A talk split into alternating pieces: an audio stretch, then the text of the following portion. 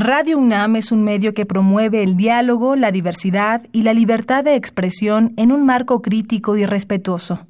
Los comentarios expresados a lo largo de su programación reflejan la opinión de quien los emite, mas no de la radiodifusora.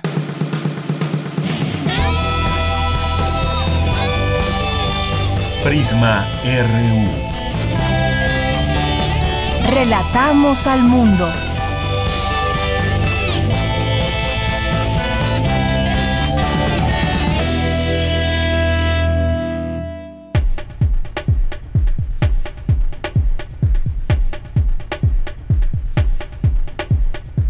Buenas tardes, esto es Prisma RU. Gracias por su sintonía en este viernes 30 de marzo del año 2018. Le acompañamos con mucho gusto todo el equipo que formamos parte de Prisma RU. Hay que aclarar, este programa es grabado y le tenemos información para hoy. Gracias porque están con nosotros y nos permite llegar hasta sus casas o hasta donde nos estén escuchando en el automóvil para llevarle lo más importante de la información de este día. Y por supuesto esperamos contar también con su participación a través de las distintas vías que tenemos para usted. Comenzamos.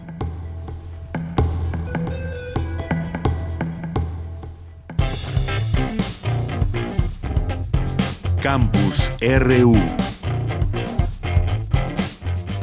Hace unos días surgió la información falsa de que ocurriría una tormenta magnética generada por una tormenta solar. Para explicarnos mejor de qué se trata este fenómeno, tenemos la siguiente nota de mi compañera Cindy Pérez Ramírez. ¿Qué tal? Muy buenas tardes. El Sol es una gigantesca bola de fuego que tiene un tamaño de más de un millón de veces el tamaño de la Tierra. Este puede tener explosiones en su superficie que llamamos tormentas solares. Cuando una tormenta solar se propaga en la dirección en donde está la Tierra, puede romper temporalmente la coraza magnética de nuestro planeta, produciendo alteraciones en el campo magnético y auroras boreales. Si son muy intensas, afectan incluso a los sistemas de telecomunicaciones, de posicionamiento global y en la energía Habla Juan Américo González Esparza, responsable del Laboratorio Nacional de Clima Espacial. Las tormentas solares en realidad estamos hablando de una explosión en la superficie del Sol donde hay varios fenómenos. Uno que tiene que ver con una emisión de luz muy intensa.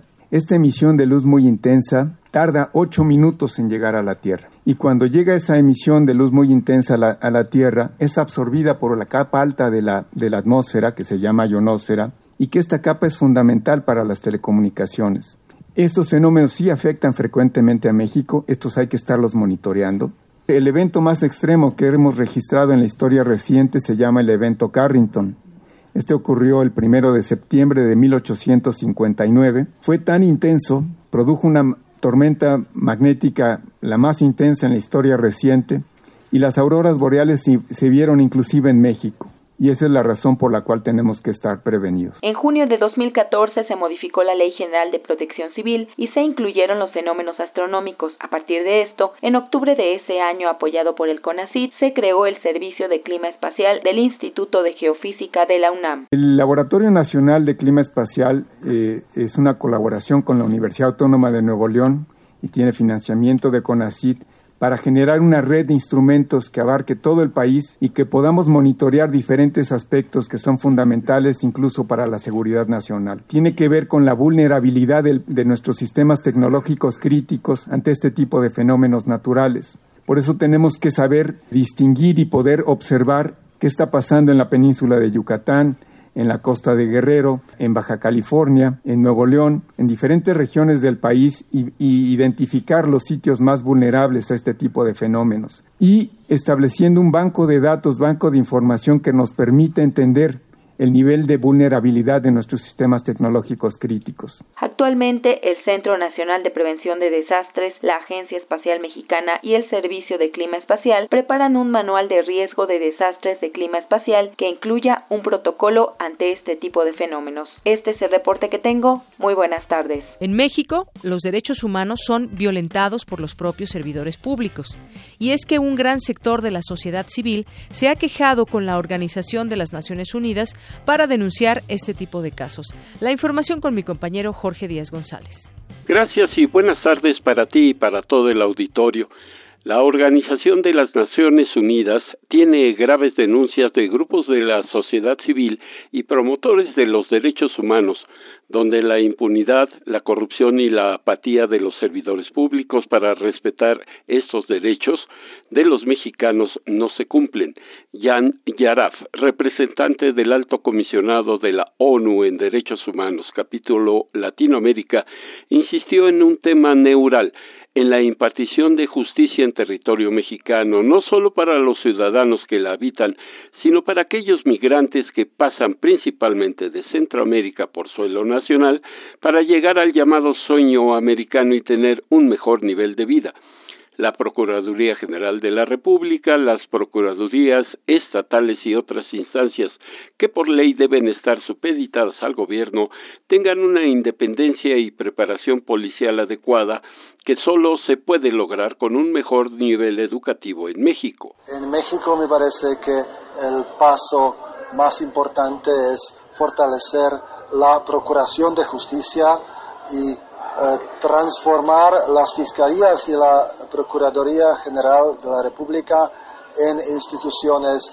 verdaderamente independientes y profesionales. Eh, porque el reto principal, uno de los retos principales, uno de los denominadores comunes de los problemas actuales es la impunidad.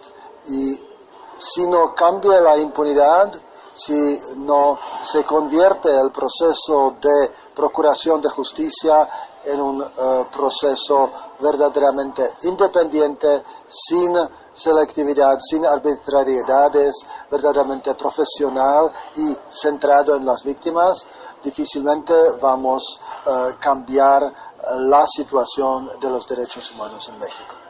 Durante una visita a nuestro país, después de viajar por otras naciones del continente, el representante de la ONU advirtió que la falta de voluntad, la impunidad y otras prácticas han provocado que el respeto a los derechos humanos no se cumpla como es debido. Hasta aquí mi reporte. Buenas tardes.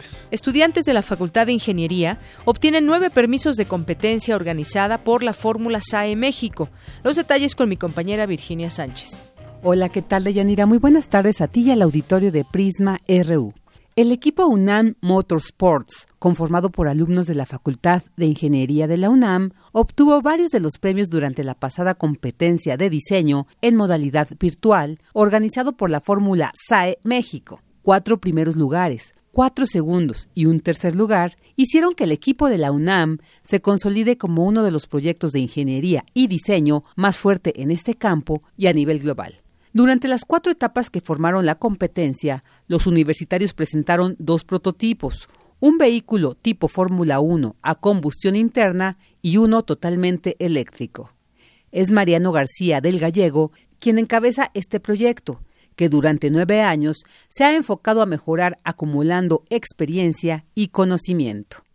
Participamos a nivel internacional en diferentes competencias.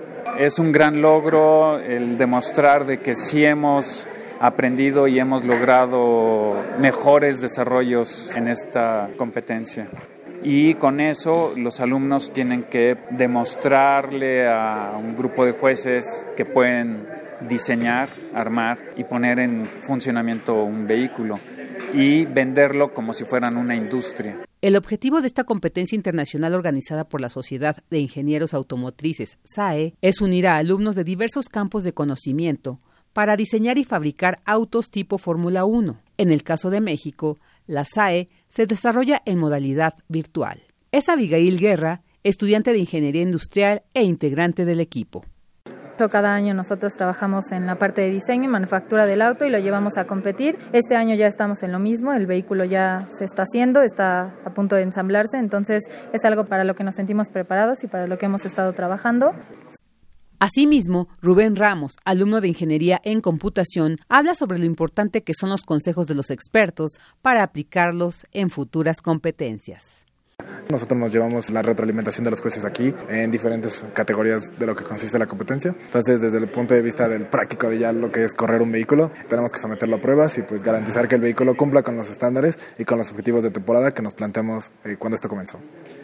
Las etapas que integraron la Fórmula SAE México fueron la presentación de diseño y la fase de inspección técnica, donde el equipo de la UNAM ganó el primero y segundos lugares. En la de reporte de costos obtuvieron el segundo y terceros lugares y en la etapa de presentación del caso de negocios se llevaron el primer y segundo lugar.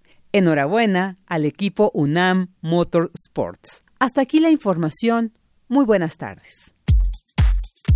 Tu opinión es muy importante. Escríbenos al correo electrónico prisma.radiounam@gmail.com.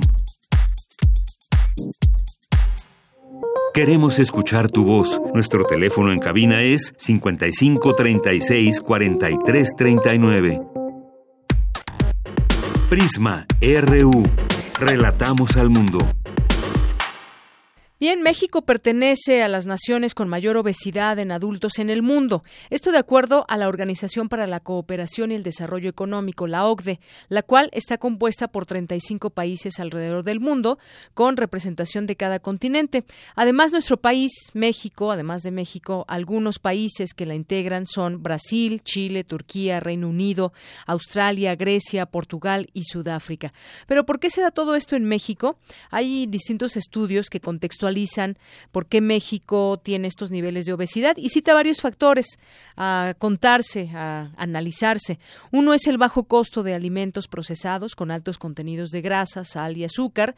Otro es el aumento del consumo de comida rápida, menos tiempo disponible para cocinar y aumento de publicidad también es otra de las razones en productos industrializados y reducción de la actividad física en la población urbana. Es decir, comemos mal, no hacemos ejercicio y estas son algunas de las razones, pero también hay razones emocionales que nos llevan a subir de peso. Comer sin medida, subir de peso descontroladamente, pueden ser las formas en que intentamos protegernos del miedo, de la angustia, la inseguridad y la incertidumbre que nos provoca entregarnos completamente a veces a nuestra pareja, a sentirnos vulnerables ante ella. Es decir, hay formas también en que podemos entender nuestro, nuestro propio peso. Y no solamente subir, sino muchas veces también el bajar de peso trae consecuencias. Prisma RU. Relatamos al mundo. Acabamos de escuchar algunas de las cifras que eh, revelan el problema de obesidad en nuestro país, eh, aquí en México.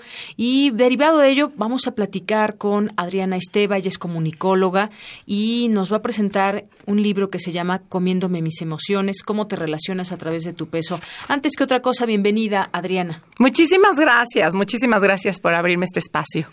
Bien, pues yo quisiera que platicáramos de tu libro que trae datos muy interesantes porque, bueno, eh, cómo nos relacionamos con nuestro peso tiene que ver con muchas cosas, tiene que ver con la salud propia de, de, las personas, de cómo nos vemos nosotros saludables y tiene que ver también con un problema que decía es muy grave en nuestro país.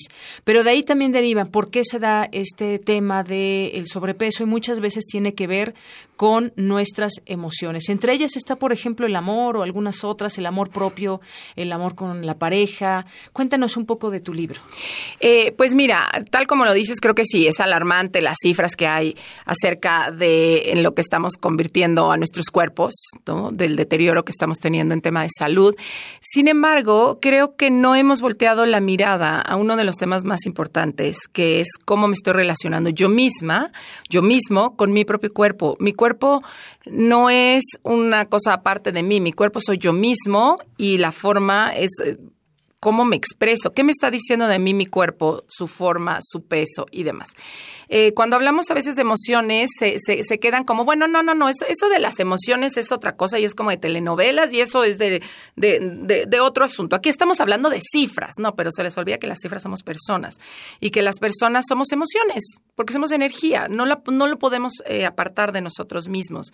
Eh, yo por muchos años traté de entender mi relación con mi peso y con la comida a partir de esas cifras, ¿no? De que me explicaran que, que, me iba a hacer daño, de que me subían una báscula y me amenazaran, de que me explicaran de qué, qué pasaba con los carbohidratos. Y a mí no me sirvió. Yo, al contrario, yo seguía subiendo de peso, yo seguía en una batalla constante, seguía lastimándome muchísimo, agrediéndome, eh, odiando a mi cuerpo, avergonzándome de mi cuerpo, relacionándome desde esa vergüenza con el otro, hasta que hace 10 años decidí que yo quería darle otra mirada que yo sí confiaba en que había algo más grande que estaba hablando a través de mi cuerpo y así empecé, mirándome y el primer paso que di fue volver a mi forma de comer un vehículo de crecimiento, a mi forma de relacionar con el peso también. De ahí deriva un primer libro que se llama Con la comida calla mis sentimientos, luego hay otro que se llama La comida como en la vida. Y en este me, me baso muchísimo más en el peso. Eh, por experiencia personal, por mi propia relación con, con, con, la pareja, con el amor, como decías hace rato, que es una de las emociones que más nos, nos, no, nos pone en unos altibajos fuertes. Que nos puede poner feliz, pero también nos puede llevar al camino más escabroso. Claro, porque aparte la relación de pareja es como el, em, la relación que más nos deja de ver, nos deja ver partes de nosotros. Es un gran espejo de nosotros mismos. Entre más intimidad hay en esa pareja, ese espejo es cada vez más cruel. Y más, más cruel en el sentido que nos deja ver como mucho más desnudo partes de nosotros. Entonces, eh, ¿cómo no hacer eh, aterrador ir a una relación de pareja y tener esa intimidad, ¿no? Es como, me voy a dejar caer al vacío con alguien que ni me parió, ni, ni, me educó, o sea, con alguien, y me voy a dejar caer yo.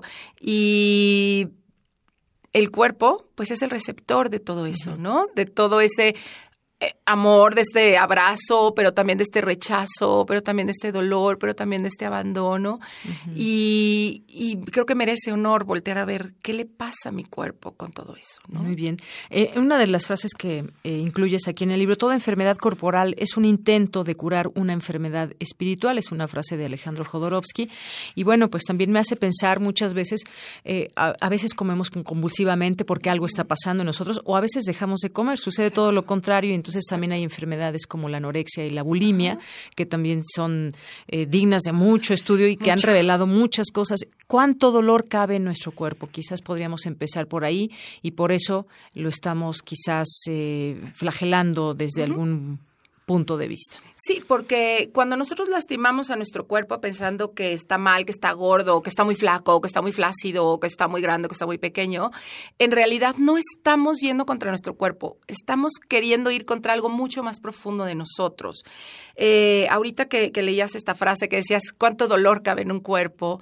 Eh, la mayoría de nuestras defensas o cómo reaccionamos el día de hoy se fueron formando cuando éramos muy pequeños. Eh, las grandes defensas se forman de que estamos en el vientre materno a los siete años. Es cómo nos fuimos adaptando al medio que nos recibió y al medio que nos recibió incluye el medio ambiente, mis padres, este, mis hermanos, la casa donde vivía, el clima, este, vamos, tantas cosas. Eh, y ahí aprendimos a hacer como estas defensas, ¿no? Eh, rara vez, pues se nos educó en el permitirnos la libre expresión de lo que nos pasaba. Un niño chiquito, de hecho, está gritando mucho y moviéndose mucho, que es la más libre expresión de nuestra energía y de nuestra emocionalidad, pero nosotros como adultos de pronto es de, ¡Ey, cállate! ¿no? Y, empezamos a contener esa energía o nos reímos muy fuerte y es, ¡Ey, cállate! No te rías tan fuerte. O me dolió mucho, ay, no seas este eh, mariconcito y levántate y como que te dolió. Y entonces así vamos dejando como todo este dolor adentro porque no sabemos que se podía acomodar afuera. Y yo esa frase de en un cuerpo chiquito no cabe tanto dolor eh, surge en un taller que estaba yo tomando en Nueva York con Carol Munter, que para mí es una de las grandes pioneras en esta observar al cuerpo y al peso desde totalmente otra perspectiva. Y nos hizo un pequeño ejercicio en el que nos hacía sentirnos como muy grandes, muy grandes, muy grandes, muy grandes, muy grandes, y luego muy chiquitas, chiquitas, chiquitas, chiquitas, chiquitas. Y cuando yo toqué esta parte de ser muy chiquita, llegó esa frase a mí. En un cuerpo chiquito no cabe tanto dolor. Lloré, bueno, 10 días seguidos, porque pues me reveló y me volvió a contactar pues con mucho dolor que yo sufrí de pequeña, mis padres divorciándose, em, sintiéndolos a ellos, hoy eso lo veo ahora, ¿eh? ¿eh? como muy frágiles, incapaces de contener a esta niña que estaba pasando por tantos cambios, por tanto dolor, por tanta incertidumbre, y entonces creo que en una forma como de protección dije, la pesada en esta historia soy yo, porque haberme dado cuenta en ese momento que ellos eran los frágiles, creo que me hubiera roto. Entonces fue como, yo soy muy pesada y con esa historia me seguí muchos años de mi vida. Soy muy pesada eh, para que me carguen, soy muy pesada para que me contengan, soy muy pesada para que me entiendan y eso lo revelé mucho en el cuerpo también. Claro, y también hoy tenemos ciertos estereotipos que también pues afectan desafortunadamente si nos dejamos que, que nos afecten, no debería de ser así. Eh, de pronto el cuerpo o el peso puede ser la nueva esclavitud de las mujeres si así lo decidimos que sea y entonces pues eso se vuelve también un tema a, discutir, cuál es el cuál es ese peso ideal, el que me están diciendo desde eh, desde fuera o cuál es el peso ideal para mí, ese, ese yo creo que sería el ideal. Adriana. El peso ideal es en el que yo estoy cómoda y muchas veces no tiene que ver con ni las reglas que nos ponen luego ahí en las revistas médicas, ni los cánones que veo en la revista, sino el que sea ideal a mí. No puedo yo contener la historia de nadie más, por lo tanto no puedo tener el cuerpo de nadie más. Mi cuerpo es el único capaz de contener mi historia. Y si ahorita tiene sobrepeso es porque es con lo que está pudiendo contener mi historia. Si quiero empezar a modificar, empiezo a ver qué está pasando dentro de mí. Es dolorosísimo pensar y sentir y creerme que mi cuerpo está mal porque no es igual a la de alguien más. Y cuando no tenemos un una orientación interna suficientemente sólida y bien desarrollada, que empezó también desde chiquito, desde que me permitieran eh, revisar qué sientes tú, qué necesitas tú, y por lo general el referente fue más hacia afuera, ¿no? Eh, yo te digo que hagas esto, tendrías que hacer esto, eh, me modelan que la obediencia es lo que, lo que, lo que surge, lo que tiene que ser, y dejo de ver qué necesito yo. Entonces, claro, luego vienen estos estereotipos y automáticamente digo, claro, así afuera es como debe de ser, sin mirar qué está pasando. Pero el cuerpo es tan sabio y tan maravilloso que te dice, híjole, yo no sé qué pienses en tu mentecita, la realidad es esta. Y si no te estás poniendo como tal, es porque no te corresponde estar como tal. Sí, me hace recordar ahora que salió esta, esta eh, muñeca Barbie de Frida y otras mujeres destacadas, una matemática, me parece, pues hay que recordar el cuerpo de Frida, que justamente pues se le rindió tributo a través de sus propias eh, pinturas, y su arte, y bueno, no tiene nada que ver con esos estereotipos que de pronto hay eh, y que ahora pues hasta en una muñeca que es muy famosa en el mundo. Pero bueno, finalmente, a terminar con esto, que el peso ideal es el que nosotros eh, decidamos dependiendo también, pues, eh, cuestiones de la, de la salud mental, de salud también física de nuestro propio cuerpo. ¿Algo más que quieras agregar, Adriana Esteba? Pues que el cuerpo más hermoso que uno puede tener es el cuerpo que se siente amado y mirado. Entonces, pues esa puede ser una buena, buena receta y creo que a partir del libro pueden encontrar bases para empezar a hacerlo así. Claro, pues nos quedamos con eso, que no dependa de cómo nos mira la otra persona, sino de cómo nos miramos internamente. Muchísimas gracias, Adriana Esteba. Y bueno, pues recomendarles este libro, Comiéndome mis emociones, cómo te relacionas a través de tu peso. Muchas gracias. por estar aquí. Porque tu opinión es importante, síguenos en nuestras redes sociales, en Facebook como Prisma RU y en Twitter como arroba PrismaRU. Queremos escuchar tu voz. Nuestro teléfono en cabina es 55 36 43 39.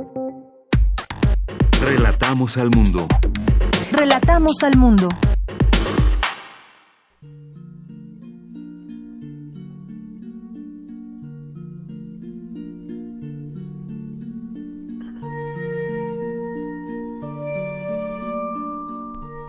Si vieron la película, pues reconocen la música de The Shape of Water, La forma del agua.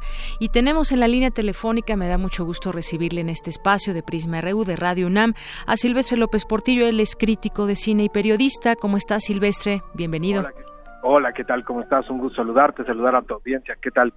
Pues muy bien, muy contenta, como mucha gente, reconociendo el triunfo de Guillermo del Toro. Un triunfo contundente, me parece. Mejor director, mejor película de las cuatro estatuillas que se lleva. Y bueno, pues si hablamos de Coco también, que le fue muy bien. Pues, ¿qué te parece este triunfo de, de México? Bueno, por una parte, Coco, inspirada esta historia, obviamente, en nuestro país. Y por otra, la de Guillermo del Toro. Pues mira, yo creo que es un triunfo el hecho de que nuestro país estuvo en la boca de mucha gente, ¿no? Del mundo. Exactamente. Digo, Ni Coco tiene coproducción mexicana, ni, ni, ni La Forma del Agua. Ninguna de las dos películas son mexicanas, a nivel mexicanas a nivel de producción sin embargo obviamente pues está inspirada en México y la otra pues la dirigió uno de los más grandes mexicanos que tenemos en, en la parte cinematográfica que es Guillermo del Toro creo que además el triunfo de Guillermo era muy cantado, muy eh, y además merecido, que conste, muy merecido, ya venía obviamente trabajando y ganando en esta temporada de premios literalmente todo, ahora sí todo y la cereza en el pastel era el Oscar. Y Coco también, yo creo que también Coco ahora sí que también había venido ganando toda la parte de los premios y funcionó bastante bien. Yo creo que de 13 nominaciones, el hecho de que hubiera ganado, incluso el hecho nada más de que hubiera ganado mejor director y mejor película, ya la hace la película más importante de la ceremonia, no importando las grandes cantidades de nominaciones que tiene, porque si no, todas hubieran sido extraordinariamente perdedoras, ¿no? Pero creo que fue extraordinario. A mí se me hace importante una ceremonia que yo siento fuera de la emoción nacionalista, fue una ceremonia bien a secas, ¿no? Una ceremonia este, en donde estuvo la parte del conductor de Jimmy Kimmel pues bien con sus chistes no o sea con sus bromas con esta parte del también tomar en cuenta al público yéndose al cine con alguna que otra novedad Creo que los discursos, a final de cuentas, estuvieron interesantes, muy importantes, sobre todo las participaciones de la inclusión, que eso yo creo que fue el tema principal de la ceremonia, ¿no? Así es, un tema principal y además, bueno, pues eh, que dedica también para eh, a cada persona, a cada joven que quiere hacer en todas partes del mundo una, una historia y él es el vivo ejemplo de lo que se puede lograr. Creo que toda esta fantasía en la cual nos sumerge Guillermo del Toro nos lleva por muchos lugares, pero sobre todo también admirar ese trabajo que es un trabajo que, eh, que se puede tomar como un ejemplo de dedicación. Decíamos, es un triunfo contundente, pero además Además, creo que imprime esa autenticidad en sus, en sus películas, no solamente en esta, ya trae una trayectoria también muy amplia con otras películas que han sido también reconocidas, que si bien no han ganado un Oscar, pero sí han sido muy reconocidas. Eh, una de ellas, El laberinto del fauno, por ejemplo, y si nos vamos atrás, hay algunas otras más que de las cuales podríamos hablar, pero creo que es una parte muy importante de dedicación en lo que le gusta y en donde, en donde ha triunfado en los Estados Unidos con toda esta pues carga que trae él obviamente de México. Así es, estoy totalmente de acuerdo. Es su décima película, trae nueve cintas atrás, no todas maravillosas, pero todas interesantes, al final de cuentas. Y es la historia de una trayectoria. Yo creo que las obras maestras se hacen, obviamente, echándole ganas, ¿no? Ejercitando, ejercitando el oficio.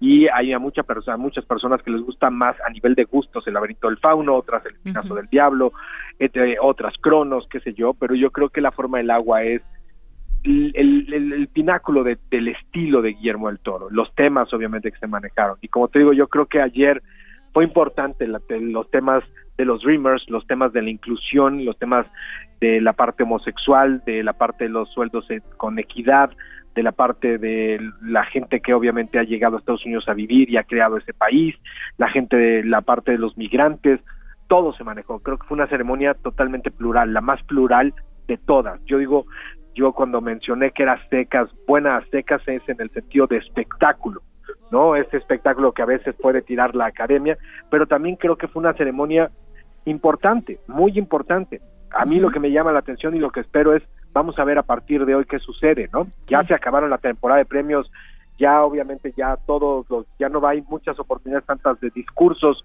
a nivel o que causen sensación a nivel mundial, pero al final cuentas el trabajo de la inclusión y de todo lo que se dijo ayer o en esta temporada de premios es cuando tiene que empezarse a ver si funciona o no funciona. Claro, así es, Silvestre. Y además, bueno, estas cuatro estatuillas eh, doradas de las trece para las que estaba eh, nominada, y entre ellas hablábamos de mejor película, mejor director, pero también fue banda sonora y diseño de producción que completaron esta lista ganadora. Así es, sí, sí, sí, eh, perfectamente. Las cuatro yo pensé que en diseño de producción la ganaba Blade Runner, pero música también estaba muy cantado con Alexander Desplat. Así es. Y esta banda sonora también, eh, toda esta música que en su momento, pues quien eligió la música decía, bueno, que también fue un recorrido musical y un tema de tratar de englobar ese sonido justamente del agua que eh, se presenta en la, en la, en la música de Guillermo, en la, exactamente en la película de Guillermo del Toro. Estoy de acuerdo. Sí, sí, sí, está basado también en la parte, bueno, tiene una inspiración en el agua y una inspiración en el chiflido por ahí que tiene el personaje principal de Soli. Y creo que a final de cuentas, bueno, Alexander Desplat es un gran músico y también se lleva el Oscar, también muy, muy merecido. Claro, y, no dejar de comentar eh, también, Silvestre, que ah, no es el primer mexicano que es galardonado y es reconocido por eh, dentro del cine, ¿no? Hay que recordar los demás casos que también han sido muy comentados en su momento y que se suman ahora también con Guillermo del Toro. Sí, bueno, obviamente Guillermo del Toro se suma a dos de Iñárritu más uno de Cuarón, ¿no? ahora sí son los tres compadres más el Chivo Lubeski, ¿no? Exactamente. Que también es importante, más obviamente Guillermo Navarro, más mucha gente que también ha hecho trabajos y mexicanos que han ganado los Óscares, ¿no? También en ese sentido, lo que pasa es que de verdad ahorita en los últimos en los últimos años ha sido impresionante pues cómo, cómo ha llamado la atención el trabajo de ellos tres, ¿no? O de ellos cuatro, incluyendo la fotografía. Pero creo que ojalá ahora vamos a ver eh, quién, quién se suma, quién le sigue y quién le suma a ellos, ¿no? Eso va a ser interesante. Claro, será muy interesante, pero podemos decir que la noche de ayer fue una noche que brilló también para los mexicanos, exponiendo su arte, exponiendo su lo que se sabe hacer también y este reconocimiento. Si bien, bueno, pues mucha gente hablará de los premios que tanto eh, son importantes o no, pero el caso es que hay un reconocimiento también internacional con estas cintas que, como dice, son producciones estadounidenses, pero que tienen esa inspiración desde desde México y donde tienen que ver muchos mexicanos. En el caso de Guillermo del Toro, pues evidentemente, pues todo el trabajo que ha hecho, en el caso de Coco, pues toda esa inspiración, toda la el viaje que hicieron quienes estuvieron detrás de la película por lugares de México y que realmente pues quedaron fascinados y trataron de llevar un, un, un poco de lo que es toda esta festividad también del Día de Muertos desde México. Así es. Sí, sí, sí, tienes toda la razón.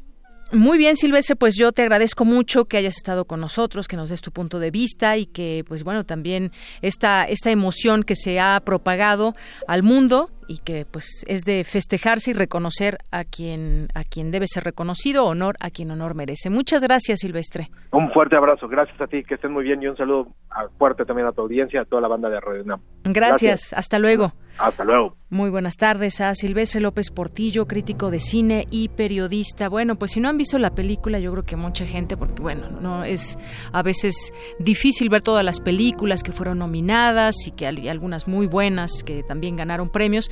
Bueno, pues todavía hay tiempo, hay varias de ellas que se están todavía pasando en los cines aquí en, en México. En otros lugares eh, la forma del agua apenas va llegando, como en, en Europa, en España apenas acaba de llegar y seguramente pues ya de desata pues muchas ganas de, de, verla, por lo menos la curiosidad. Y si conocen a Guillermo del Toro, pues seguramente mucha más gente que no ha visto la película querrá ahora verla. Se la recomendamos y enhorabuena para este mexicano Guillermo del Toro.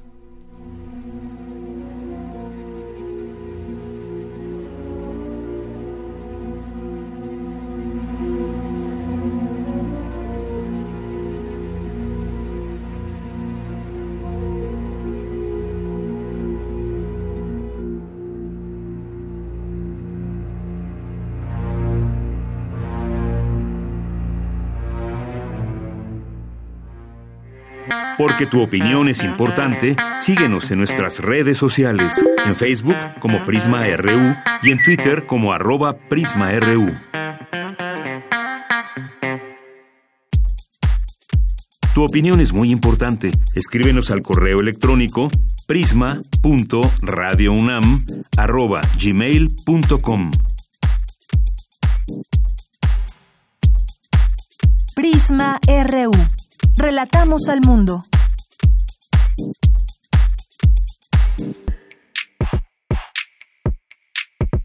Cantera RU.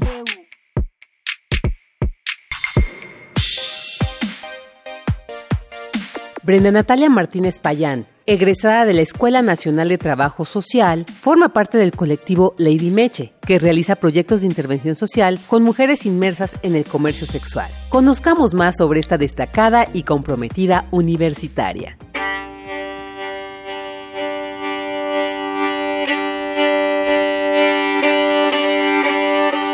Mi nombre es Brenda Natalia Martínez Payán. Nací el 27 de julio de 1994 en Coacalco, Estado de México.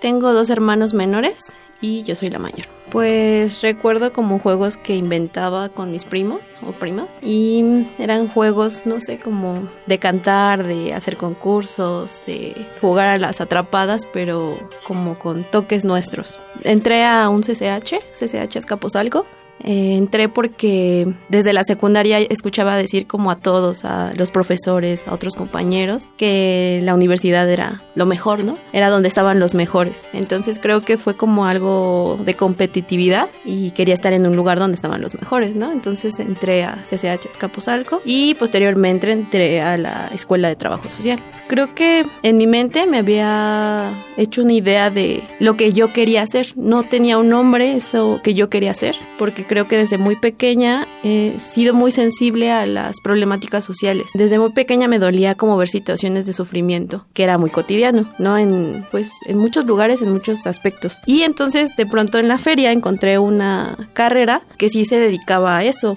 a enfrentarse a problemáticas sociales. Entonces creo que yo me lo había dibujado en mi mente y resulta que existía la carrera.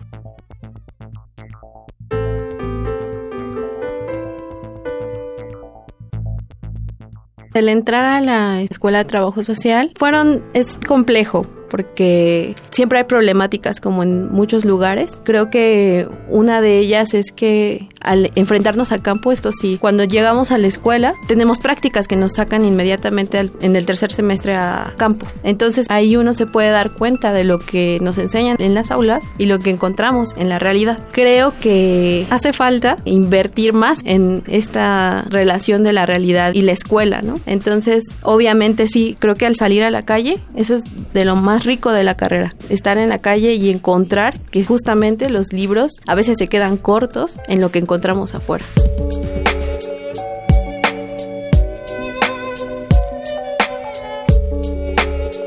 Trabajar en el proyecto de Lady Meche ha representado todo un aprendizaje.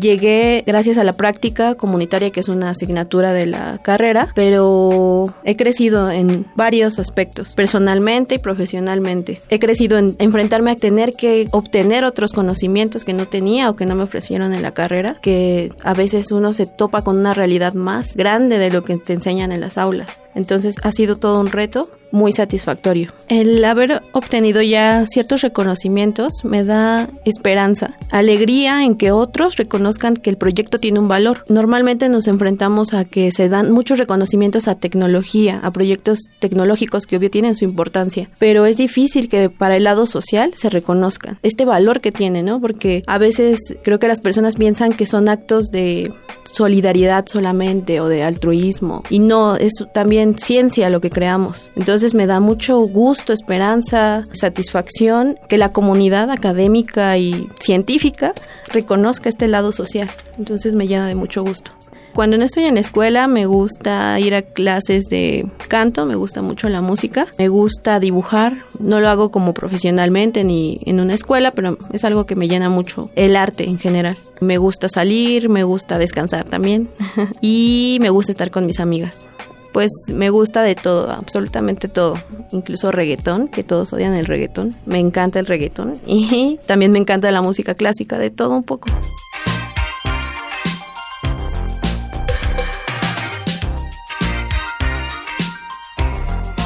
Hay una cantante que se llama Nina Hagen, que es de punk, me gusta mucho. Me gustan los Addicts, que también es otro grupo de punk. Y me gusta Plan B también.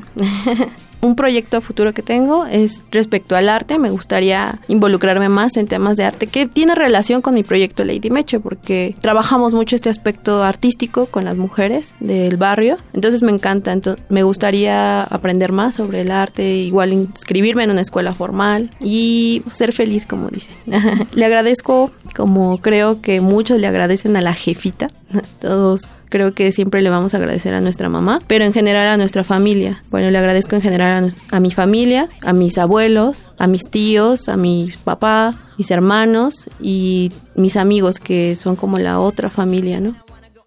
Yo le diría a los jóvenes que deben estudiar porque es una responsabilidad. Se habla mucho de que los niños o la juventud son el futuro, ¿no? Y lo somos. O sea, realmente lo somos y las generaciones que vienen lo son. Deben estudiar porque deben aportar a la sociedad. Claro, es una oportunidad para mejorar su calidad de vida, pero no solo eso, sino de nutrir a la sociedad. El simple hecho de ir a una universidad es nutrirse de conocimientos que no tendrías en otros lugares. Entonces creo que es una oportunidad para cada uno de ellos, cada uno de nosotros, de obtener conocimiento, que es algo prioritario para el ser humano. Entonces creo que por eso deben de hacerlo. Es muy difícil, claro. Las situaciones de México son súper difíciles para los chicos que estudian, pero debemos hacer el esfuerzo, ¿no? Muchos he conocido, me incluyo, muchos compañeros que tienen situaciones difíciles económicas para sostener los, los estudios o situaciones personales, pero bueno, también he visto que llegan y salen y terminan, se van a otros países, quedan aquí con carreras muy exitosas y creo que vale la pena el esfuerzo.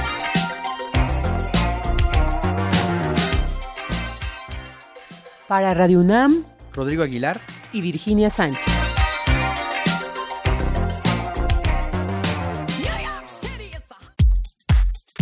Tu opinión es muy importante. Escríbenos al correo electrónico prisma.radiounam@gmail.com.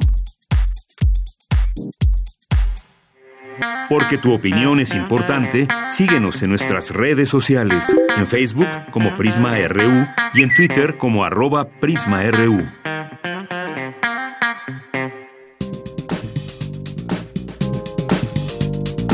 Cultura RU.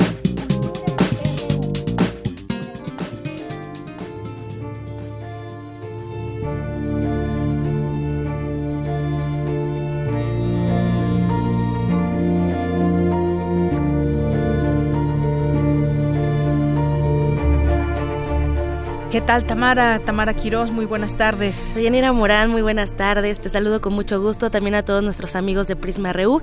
Gracias por su sintonía. Iniciamos nuestra sección de cultura con la canción Yellow House eh, de Clint Mansell, un músico y compositor nominado a los Globos de Oro por su labor en las bandas sonoras de importantes filmes como Requiem por un sueño, la fuente de la vida y además es el responsable de la cinta de la cinta sonora de la película Loving Vincent, un filme que da vida a las pinturas de uno de los artistas más famosos de todos los tiempos, Vincent Van Gogh. En esta cinta de Yanira Auditorio participaron más de 100 artistas que viajaron de toda Europa a los países eh, a Polonia y a Grecia para formar parte de la producción Nada más y nada menos pintando al óleo cada uno de los 62.450 fotogramas de la película. De todos los que participaron, hubo una mexicana, solo una mexicana, una latinoamericana presente en la creación de este proyecto. Su nombre, Mayra Hernández Ríos, y esta tarde nos acompaña vía telefónica. Mayra, bienvenida. Hola Tamara, muchas gracias. No, gracias a ti por acompañarnos, Mayra. Se han realizado documentales eh, y películas que abordan parte de la obra pictórica de Van Gogh, pero ninguno se compara con este proyecto realizado al óleo. Mayra, ¿cómo llegas a Cartas de Van Gogh? Eh, pues yo estaba haciendo un video musical para un grupo mexicano llamado Triciclo Circus Band y estaba utilizando la, la técnica que es óleo sobre vidrio al ser esta muy parecida a lo que estaban utilizando en cartas de Van Gogh, bueno, por mi interés también hacia Vincent, eh, cuando un amigo se entera de lo que estoy haciendo, eh, pues me dice, oye, eh, me enteré de esta convocatoria, ¿por qué no aplicas? Seguramente te va a interesar.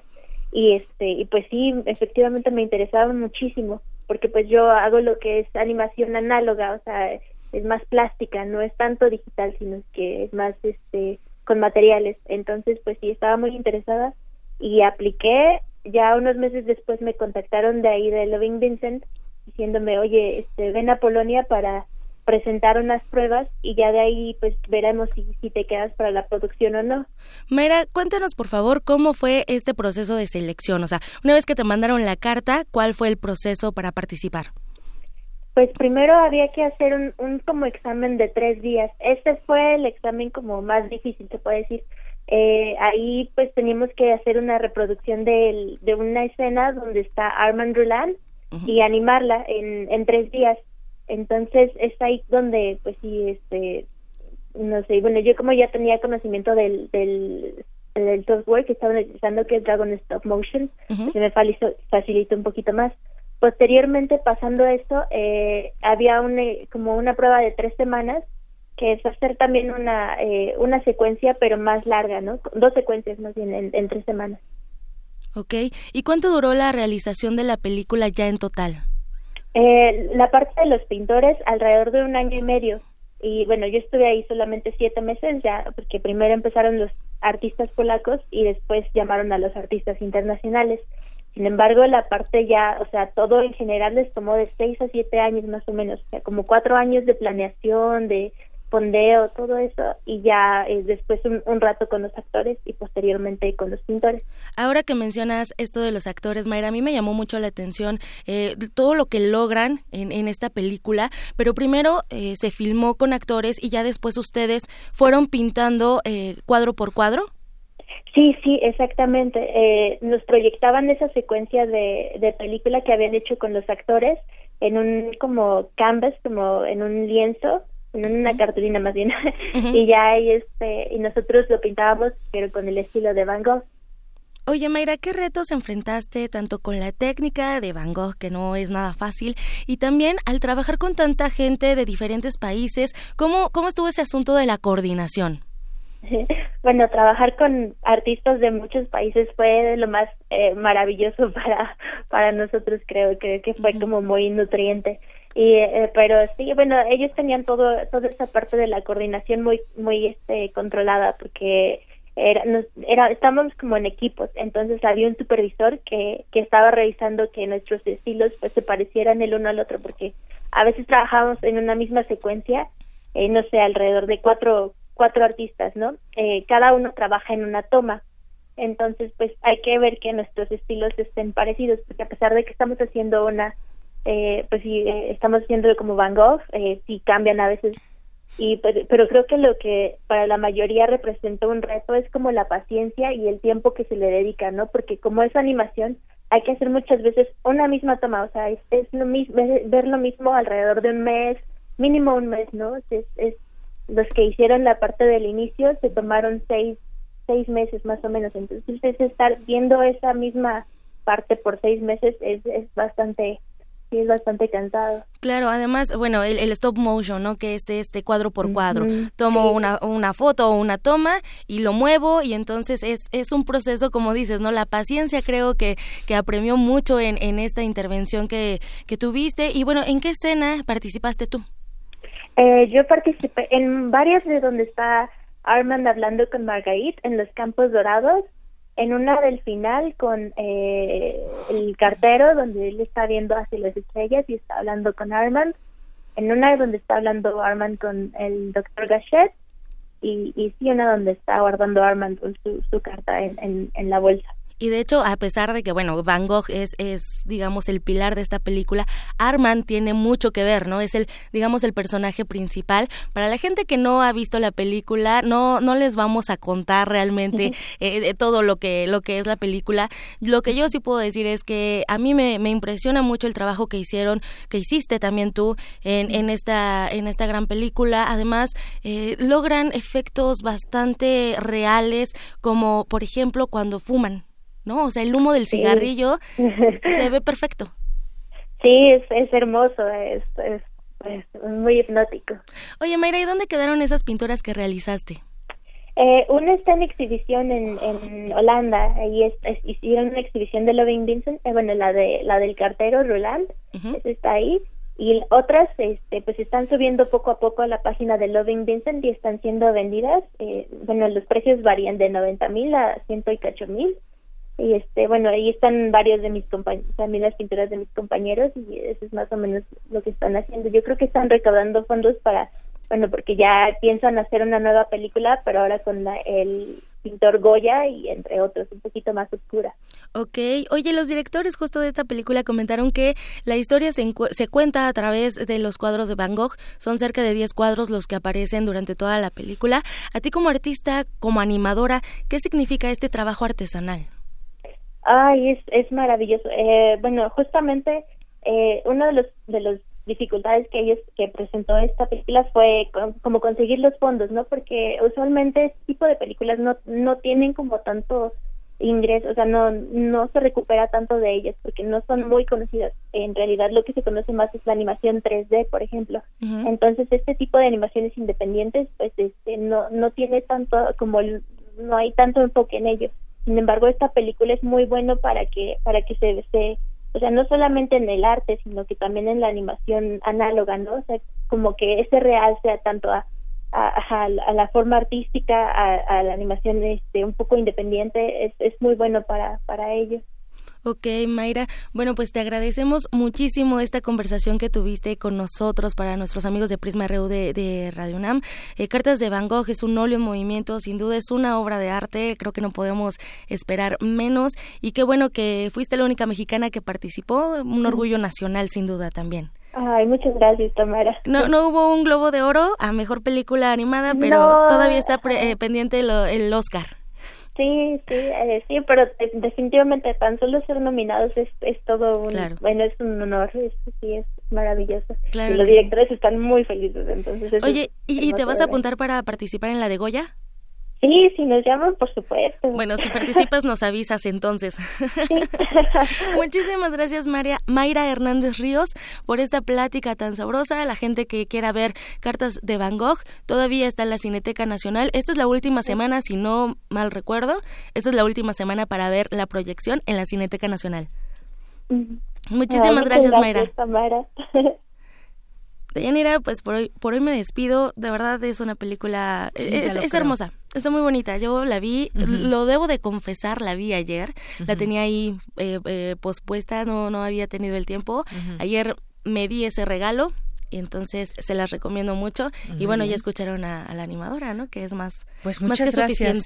gracias Tamara por esa recomendación. Fíjate que ya habíamos en algún momento dicho cuando se presentó la, muestra internacional de cine que esa era una de las películas que no nos teníamos que perder. Es una obra de arte en animación. Y pueden ver el tráiler como dices ya esta última semana la pueden ver todavía en la en la cineteca. Y que bueno pues se centra en, descifrar la muerte de, de Bangkok a través de Vincent Van Gogh a través de estas cartas. Eh, sí, la, pregunta clave es, ¿se suicidó o no se suicidó? ¿no? Pues vayamos a ver esta Vamos a verla nuevamente entonces. Muchas gracias, Tamara. Buenas tardes. Vamos, mientras tanto, a hacer una pausa y regresamos a la segunda hora de Prisma RU. Prisma RU. Relatamos al mundo. Porque tu opinión es importante, síguenos en nuestras redes sociales, en Facebook como Prisma RU y en Twitter como arroba PrismaRU. Relatamos al mundo. Relatamos al mundo. Porque tu opinión es importante, síguenos en nuestras redes sociales, en Facebook como Prisma RU y en Twitter como arroba PrismaRU. Queremos escuchar tu voz. Nuestro teléfono en cabina es 55 36 43 39. Campus RU. Las cuevas y los cenotes eran lugares muy importantes en la cultura de los antiguos mayas. Cristina Godínez nos tiene la información. En la cosmovisión maya, las cuevas y los cenotes eran considerados la entrada al inframundo. Su interior era visto como el lugar de origen o el útero materno, así como el espacio donde moran los muertos. El doctor Roberto Romero Sandoval, investigador del Centro de Estudios Mayas del Instituto de Investigaciones Filológicas de la UNAM, explica por qué estas maravillas naturales ocuparon un lugar importante en la cultura maya. Fueron considerados como umbrales hacia el inframundo maya, que a diferencia del infierno cristiano, que es un lugar de tormentos, en el inframundo maya es donde se genera la vida. Es un lugar de muerte, pero también donde surgen los manantiales, donde se guardan las semillas que darán nueva vida. Es un lugar donde se atesoran los minerales, los vegetales. De hecho, hay un choque cultural a la llegada de los españoles porque los frailes les decían a los indígenas que se acogieran a la nueva fe. De lo contrario, irían al infierno, ¿no? Y los indígenas decían, pues claro, para allá es para donde vamos a ir porque para ellos es un lugar deleitable. es muy diferente a la concepción occidental. Romero Sandoval fue coordinador del libro Cuevas y cenotes mayas, una mirada multidisciplinaria. A continuación nos detalla cómo la concepción del inframundo se transformó a través del tiempo. En el pensamiento mesoamericano está muy bien definido que hay dos etapas, uno de secas y uno de lluvias, uno donde eh, la vida se genera del interior de la tierra, por eso le dan papel tan importante al, al inframundo maya. Y bueno, las cuevas y los cenotes son justo sus entradas. Poco a poco va ganando la idea del infierno, ahora sí que eh, el inframundo maya se va llenando de, de fuego, que eh, es una característica principal que tiene el infierno, pero creo que ambas concepciones van de la mano. En la actualidad, los cenotes y las cuevas siguen ocupando un lugar fundamental en la cultura mexicana y el misticismo, ya que diferentes sectores de la población consideran que son zonas donde transita energía sagrada, particularmente la relacionada con la muerte, comenta el doctor Romero Sandoval. Para Radio UNAM, Cristina Godínez. Las estrategias implementadas para contrarrestar la sobreexplotación de los pozos son la recarga artificial y el tratamiento del recurso residual para su reutilización. El problema radica en los altos costos económicos. Más información con mi compañera Ruth Salazar. ¿Qué tal, auditorio de Yanira? Buenas tardes. Más del 60% del agua que se utiliza en la Ciudad de México se extrae de los mantos acuíferos, el doble de lo que se recarga de manera natural, lo que ocasiona el hundimiento del suelo en el orden de 10 a 40 centímetros centímetros anuales. En consecuencia, la compactación del suelo provoca la fractura de tuberías y fugas de agua potable, indicó Cecilia Latirgue Vaca, coordinadora del programa de manejo, uso y reuso del agua de la UNAM. El agua subterránea tiene una superficie de contacto entre la tierra y el aire del subsuelo, conocido como nivel freático. Al descender el nivel del agua por la explotación constante del acuífero, queda un espacio de aire que no podrá resistir el peso de la tierra y las construcciones de la metrópoli, explicó la experta. La mayor parte del agua de la Ciudad de México viene de los acuíferos. Mucha gente cree que viene del sistema Lerma-Cutzamala, pero de ahí viene más o menos el 30%. Entonces se está extrayendo el doble de agua de lo que se está recargando de manera natural. Entonces esto está provocando que haya hundimientos de entre 10 y hasta 40 centímetros anuales por ejemplo en la zona de Xochimilco llega hasta 35, 40. Y lo que ocurre es que conforme se hunde el suelo, entonces las tuberías sufren por la compactación del suelo, ¿no? Entonces sí existe una relación también con que se están rompiendo tuberías por el hundimiento. Las estrategias implementadas para contrarrestar la sobreexplotación de los pozos son la recarga artificial y el tratamiento del recurso residual para su reutilización. El problema radica en los altos costos económicos y la emisión de gases de efecto invernaderos emitidos durante el proceso, expuso la Tirgue Vaca. Entonces se concretó la realización de un mapa por parte de expertos del Centro de Geociencias de la UNAM, que permite conocer en dónde se ubican las principales fracturas que afectan la infraestructura de la Ciudad de México. Información altamente valiosa, sobre todo ahora para la planeación de la reconstrucción de la urbe, luego del sismo del pasado 19 de septiembre. Por su parte, Dora Carrión Freire, investigadora de la entidad universitaria y responsable académico del Centro de Evaluación de Riesgo Geológico, recordó que este proyecto inició a finales de 2016 como parte de un proyecto impulsado por el Centro Nacional de Prevención de Desastres. La idea no es nada más tener el centro o nada más tener las fracturas cartografiadas, sino de utilizar esa información,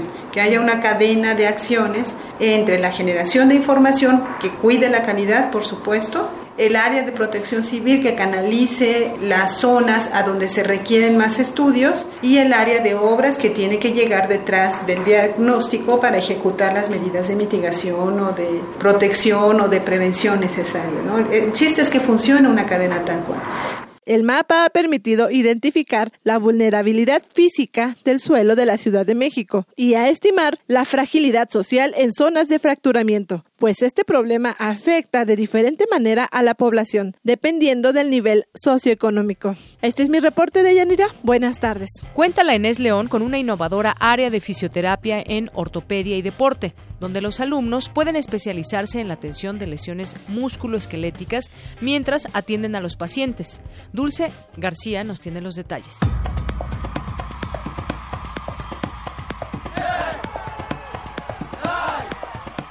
Corre, brinca, fortalécete. Pero también cuídate. El deporte y el ejercicio son sin duda unas de las actividades más reconfortantes para el ser humano. Ayudan no solo a fortalecer los músculos y tener un cuerpo más ágil, sino también a deshacerse del estrés y oxigenar el cerebro, lo que mejora la memoria y brinda una mayor rapidez en la generación de ideas, además de subir el autoestima. No obstante, estas actividades requieren también de responsabilidad, sobre todo con uno mismo, pues hay que estar pendientes de los cambios o lesiones que pueden surgir en el cuerpo debido a esas prácticas. Como explica el doctor Mauricio Ravelo Izquierdo, responsable del área de fisioterapia en ortopedia y deporte de la Escuela Nacional de Estudios Superiores Unidad León de la UNAM, dichas lesiones dependen del nivel del deportista, pero pueden aparecer desde el grado recreativo hasta el de alto rendimiento.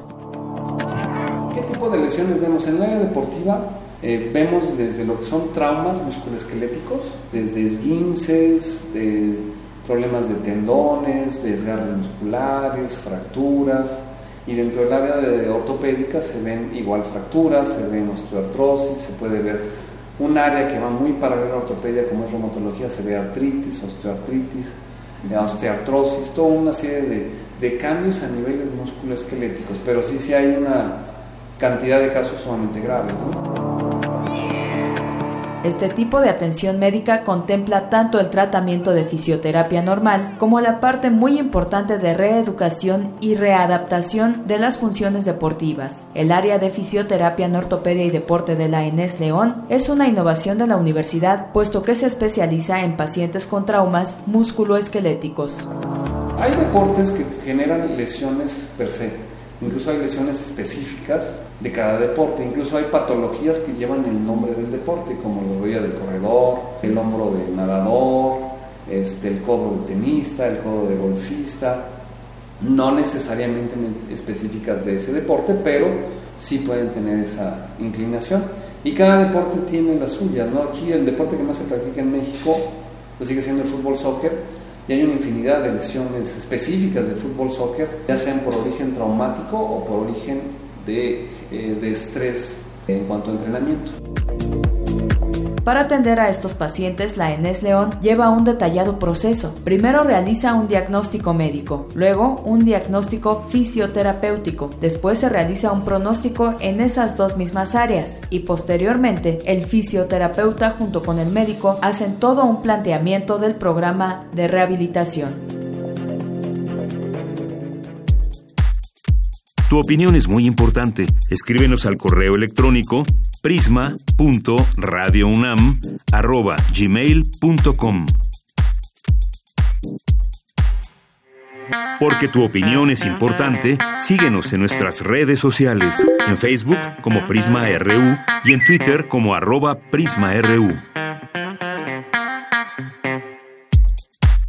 Prisma RU. Relatamos al mundo.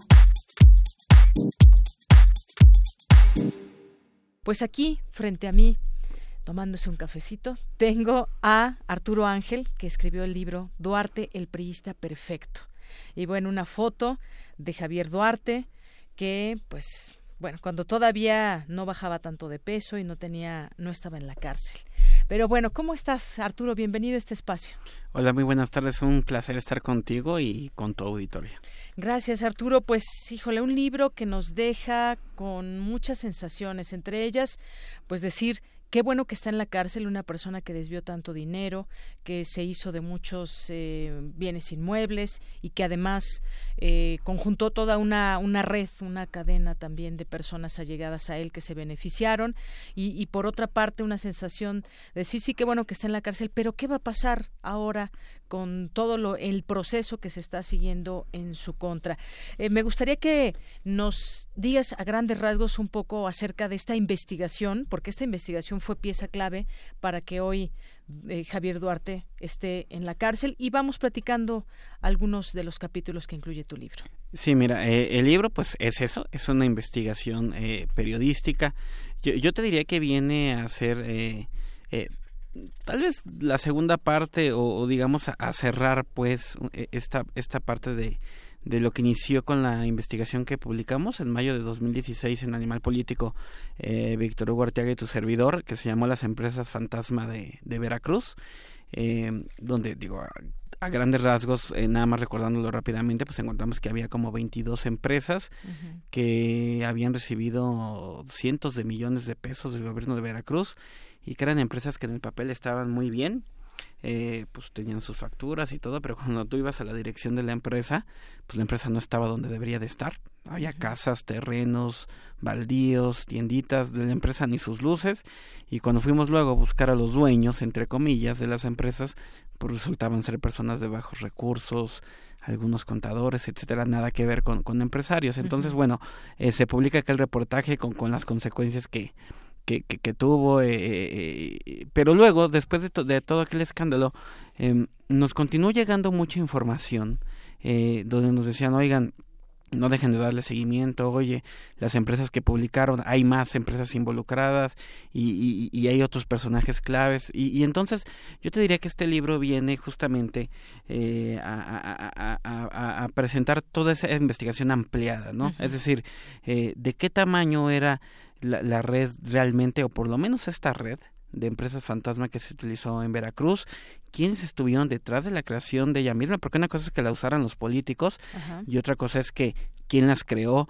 Eh, viene también a, yo creo, logramos eh, cerrar un poco la pinza en torno a eh, eh, quiénes en, en el gobierno de Javier Duarte fueron claves en esta operación uh -huh. de, de, pues de presuntos desvío de recursos, porque a ver, Javier Duarte a, a, pulso se ganó ser eh, esta imagen de la corrupción y ser eh, considerado muchas veces el peor gobernador en México, pero realmente él ni lo hizo solo ni lo hubiera podido hacer solo y hay personajes importantes que hoy están totalmente impunes allá afuera, ¿no? Entonces claro. eh, que, queríamos dimensionar eso y además ubicar en su justa dimensión que lo que ocurrió en Veracruz eh, es un sistema de corrupción que no se limita a ese estado uh -huh. y que posiblemente está operando en muchas más eh, entidades como la pues hemos ido viendo denuncias donde se habla de empresas fantasma en múltiples estados ahora el caso Chihuahua recientemente entonces se trataba además de, de cerrar un poco esa investigación además ubicarla eh, eh, en su justa dimensión ¿no? así es bueno pues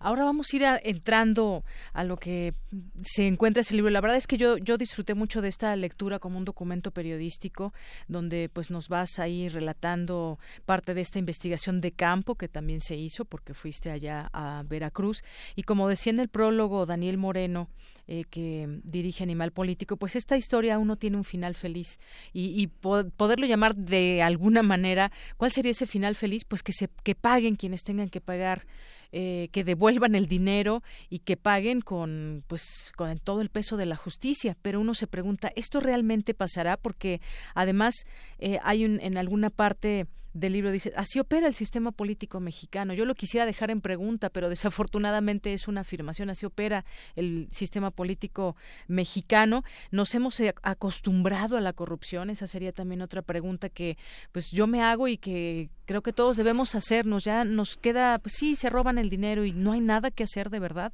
Bueno, pues empezando en este capítulo, el símbolo del nuevo PRI, porque además ahora en el Palacio de Gobierno ya no está la foto, bueno, nunca, ya no está la foto de, de Javier Duarte, están todos los gobernadores como pues en todos los palacios de gobierno, ya no está esta foto de, de Javier Duarte y pues cuánto es el dinero que para que más o menos vayamos entrando a esta a esta cifra, ¿cuánto es el dinero que está faltante? Eh, eh, es increíble cómo y, y, creo que pasa un poco esto de que escuchamos tantas cantidades todo el tiempo uh -huh. y, y, y, y, luego hasta creo que comienzan a perder sentido. Además de cuando hablamos de cantidades tan grandes, bueno, sí. para uno es difícil dimensionarlo. Yo, yo, creo que por eso el reportaje en su momento de Empresas Fantasma, eh, eh, cuando, cuando lo, lo presentamos, uh -huh. creo que los testimonios de la gente engañada, este, una señora cuyo techo era de lámina y pero la señora supuestamente era dueña de una empresa de concreto, uh -huh. este, era algo tan eh, eh, eh, tan tan increíble, sí. indignante que yo creo que por eso logramos aterrizar uh -huh. el tema. ¿Cuánto dinero hay? Bueno, hasta el día de hoy, porque es una cifra que constantemente va creciendo, te puedo decir que que en denuncias ya penales presentadas tanto por la Auditoría Superior de la Federación ante la PGR, así como por el órgano auditor de Veracruz ante la Fiscalía de ese Estado, estamos hablando al día de hoy el último corte de 45 mil millones de pesos más o menos, que es una cantidad impresionante, de dinero, pero además estamos hablando por que todavía hay otros 15 mil millones que se está esperando que haya una explicación que seguramente no la va a haber. Entonces esa cantidad puede aún crecer y además todavía a la Auditoría Superior le falta la revisión del año 2016, que fue el último de, de, Javier Duarte. Y además de esta cifra que ya das, se calcula que se habrían desviado dos mil millones de pesos a campañas de su partido, incluida la en su momento de candidato de Enrique Peña Nieto. Sí, eh, eh, eh, para la investigación de este libro, además evidentemente todo lo que documentamos, los datos duros, los contratos, etcétera, una de las intenciones era poder hablar con personas cercanas al primer círculo de, de Javier Duarte, más allá de quienes siempre lo han criticado, que todos lo conocemos, y tuve la fortuna justamente, algunos evidentemente me dieron su testimonio con nombre y apellido y algunos otros por razones obvias, of the record, pero me comentaban justamente de cómo cuando yo hacía la pregunta eh, eh, de, oye, este, ¿y el dinero dónde está? Porque de esas preguntas que nos hacemos, ¿se va a regresar? Me decían, no, pues va a ser difícil porque mucho dinero se gastó en cosas, pero otro se gastó en, en, operación política y justamente me, me, me daban esa cantidad. Y luego, cuando yo fui documentando en la investigación algunas cosas, como tú recordarás aquel aquel en el 2012 aquella avioneta donde se aseguraron maletas con en, en, el aeropuerto de Toluca, creo que eran como 20 millones de pesos en plena campaña electoral, que el avión venía de Veracruz y que dijeron que era dinero para Cumbre Tajín. Bueno, investigué y resulta que la empresa a la que supuestamente le iban a pagar ese dinero no tenía nada que ver con Cumbre Tajín. Entonces, en fin, yo creo que tanto los testimonios como las pistas pues nos dejan ver hacia dónde pudo terminar por lo menos parte de este dinero. Claro, y hay que recordar, no no no puedo no podemos dejar de recordar también en su momento cuando el propio presidente pues ponía como ejemplo del priismo joven a uno de ellos era Javier Duarte, Roberto Borge, el mismo César Duarte de qué Chihuahua. Tino tuvo, ¿no? Sí, qué tino para decir justamente a los que hoy son investigados. Y bueno, pues demasiado dinero el papel de la Auditoría Superior de la Federación, que está ahí, que además ya había señalado en otros momentos y a lo largo de, del gobierno de Javier Duarte, a ver, aquí falta dinero, no se puede utilizar, cuando va etiquetado el dinero, el presupuesto no lo puedes utilizar para otra cosa, por eso va etiquetado. Sin embargo, se hacía, se hacía en Veracruz, se hizo en todos estos años lo que quiso el, el gobernador. Eh, se hizo y lo peor, no se regresaba, porque incluso yo tuve una charla con los, con la gente de la auditoría, eh, eh, y lo que ellos me platicaban era, mira, en todos los estados, e incluso en algunas dependencias federales, pasa que muchas veces el dinero que está, que está etiquetado para usarse en lápices se gasta en borradores es una irregularidad, no tiene justificación, pero muchas veces cuando hacemos las observaciones a la entidad X, lo que sucede es que nos explican, chin, es que tenía una urgencia, me lo tuve que gastar en esto, pero comprueban en qué se lo gastaron y luego lo regresan ya cuando les llega el recurso que les faltaba. Lo que me decían los auditores, que el caso de Veracruz era sorprendente porque desde el primer año pasó esto y aunque Duarte y sus tesoreros y secretarios de finanzas decían que el dinero se lo gastaban en gobernar, lo que me dicen los auditores es que nunca regresaron nada. Entonces eso salía fuera de lo común, ¿no? Dentro del universo de las irregularidades que siempre pasan, ellos nunca regresaron el dinero. Entonces, de ahí que, que, que, que, diera paso a estas múltiples denuncias, que hasta el día de hoy, tengo que decirlo, son 71 averiguaciones y carpetas de investigación abiertas en la PGR por denuncias de la Auditoría eh, Superior de la Federación eh, por malos manejos en, lo que fue el gobierno de Javier Duarte y de esas 71 ni una sola está resuelta o consignada. ¿no? Es uno de las grandes, creo que es uno de los elementos por los cuales Daniel Moreno en este, en este muy acertado prólogo que escribe dice que esta historia no tiene un final feliz, ¿no? Porque es de los grandes eh, faltantes que todavía tenemos. Así es, y, lo peor de todo, lo que vemos, pues ese manto de impunidad que está sobre todo eh, estos temas de corrupción y que este, al parecer, no es la no es la excepción.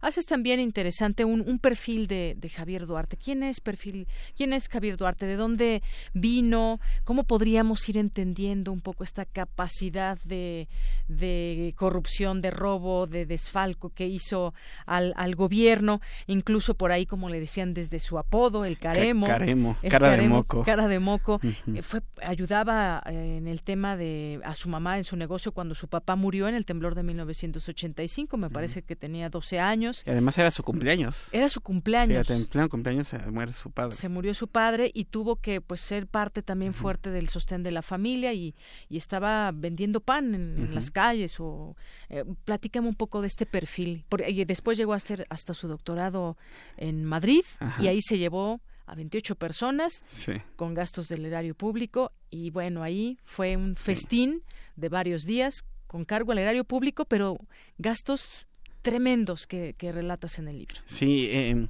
mira, una de las cosas que queríamos en el libro era tratar de explicarnos qué había pasado con, con, con, Javier Duarte, qué, qué pasó en el camino, que, lo llevó a ser este personaje que, ahora conocemos y, y, lo que nos encontramos en realidad es que como eh, eh, varios casos más en México se trataba eh, de un chico que venía pues de una familia de clase media donde la madre se convirtió en el pilar no de, de, sacar a sus tres hijos varones adelante huérfanos de padre.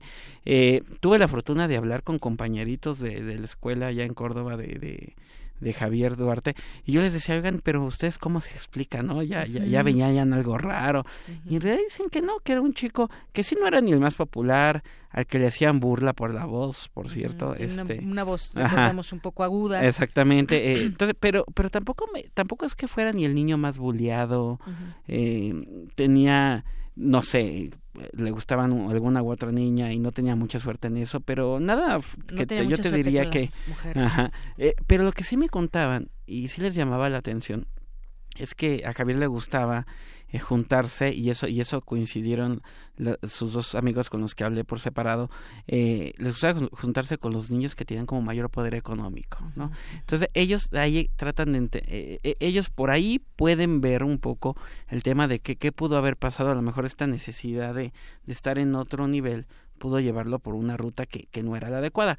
Y luego, evidentemente, eh, no es para nadie un secreto que Fidel Herrera se convierte en su mentor, eh, eh, patrocinador, le consigue la beca con un empresario farmacéutico para que estudie en la Ibero, donde conoce a la que a la postre sería su esposa, pero además a varios de sus amigos que son hoy los acusados de colaborar en esta red de, de presunto lavado de dinero, pero además no solamente fue Fidel, hubo otros personajes que ustedes los irán descubriendo ahí de este prismo viejo, ¿no? Por, por eso, por eso yo creo que este tema del nuevo PRI se queda, termina quedando. Pues yo ya no sé cuál es el peor, ¿eh? Si el nuevo PRI o el, sí, ¿no? ¿eh? este, o, es el mismo, pero nos vende una idea distinta, ¿no? Encuentra la forma de cambiar el, el la envoltura y, y, entonces realmente fueron esos priistas de siempre los que, los que incluso fueron en distintos momentos construyendo el perfil de Javier Duarte hasta que llegó a ser gobernador de No, y déjame mencionar algunos nombres para que nuestro auditorio ahí cree un poco, les creemos un poco de expectativa y lean el libro.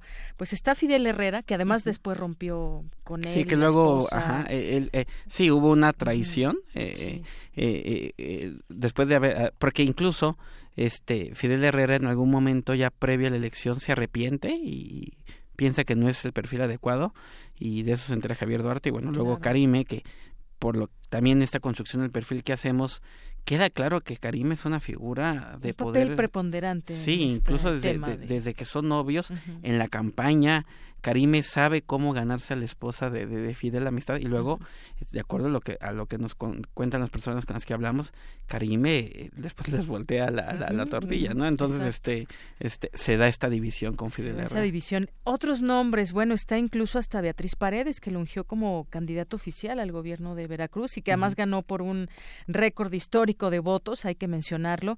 Está por ahí Emilio Gamboa, Rubén Aguilar, José Murat, Enrique Jackson. Este este, Enrique Jackson, que, que, que luego lo contrata como asesor este durante buena parte de para que le aconsejara por pues, por dos millones al mes qué te parece sí exactamente así le ha de haber dicho. Eso es lo que documentas en esta parte también del libro. Exactamente. Y bueno otro personaje clave que no es de los antiguos periodistas pero que es eh, Luis Videgaray por ejemplo incluso hace Aurelio Nuño. eh, basta ir sí, a, los que conoce tanto cuando diputado eh, cuando cuando Javier Duarte era diputado o cuando se va a estudiar a, a Madrid. Y bueno basta irnos a las fotos de aquel tiempo para ver que había una, una, una, una relación estrecha. Y, y, y sí, Javier Duarte comienza a ser gobernador en el 2010 y bueno, Javier se convierte en uno de los gobernadores que impulsa de manera significativa eh, la campaña de Enrique Peña Nieto. Tan es así que el propio Enrique Peña Nieto, cuando justo tú ya recordabas este esta declaración que da, pues lo nombra él como prácticamente como uno de, de, los principales protagonistas de este nuevo PRI, entre comillas. Oye, y la ahora que hablas de Videgaray, me acordé de la Secretaría de Hacienda, ¿qué papel tan importante jugó también la Secretaría de Hacienda con ese tema de las empresas fantasma? ¿Y a qué me refiero? Con que se facilitó la creación de empresas, pero pues desafortunadamente entre estos filtros o candados, pues es muy difícil saber cuál cuál la empresa es fantasma y cuál no. Es decir, creo que ha fallado también un poco o mucho más bien esta parte porque hubo muchas empresas fantasma y, pasaban por hacienda digamos es decir se facilitó tanto el poder abrir una empresa que facilitó también el tema de la corrupción desafortunadamente. Sí y lo que nos dicen los especialistas que también entrevistamos para el libro y para entender un poco este esto de, las empresas fantasma bueno mira por, por un lado el SAT ha, desde hace algunos años implementado una especie de, de estrategia de, de, detectar compañías fantasma e incluirlas en una lista, pero es como si tú le quitaras un pelo a un gato, es decir, eh, eh por una que detectas seguro hay otras mil. Sí, imagínate cuántas empresas se abren. lo que nos dicen los especialistas es que tenía que haber una estrategia de atacar más bien a los despachos que se encargan, o sea, no no, no irte sola. La empresa es el último el último punto de una red de corrupción, ¿no? De, de estos de estas estructuras que se dedican a crear eh, eh las compañías y lo que es de Hacienda es muy importante porque incluso dejando el tema de empresas fantasma, desde hace cuántos años la auditoría superior de la Federación no venía denunciando cantidades impresionantes de dinero que, que, que desaparecía de recursos federales, que desaparecía en Veracruz y nunca dejó de llegar el recurso, ¿no? Entonces yo no sé si ahí sería conveniente también revisar estos esquemas porque porque no es posible que si los auditores están constantemente denunciando que está desapareciendo dinero, no haya por lo menos un mecanismo preventivo para decir, "Oye, yo no te puedo seguir entregando dinero si primero no aclaras cómo lo estás usando o en qué te lo estás gastando", ¿no? Y, y eso no, no, ocurrió en este caso. Oye, me queda una pregunta de pronto, ¿qué qué se hubiera podido hacer con todo ese dinero que desapareció? A favor de la gente, de programas sociales, es decir, es como si le hubiera cerrado los recursos a la Secretaría de Educación, a la Secretaría de Salud y de pronto, pues bueno, ya no hay dinero para nada, pues ese dinero se estaba yendo a otro lado parte de esta estrategia de haber llegado al gobierno parecería que fue una estrategia completa de Javier Duarte junto con pues mucha gente más eh, desde comunicación social. Incluso la, la, en su momento directora de comunicación social Gina Domínguez está en la cárcel.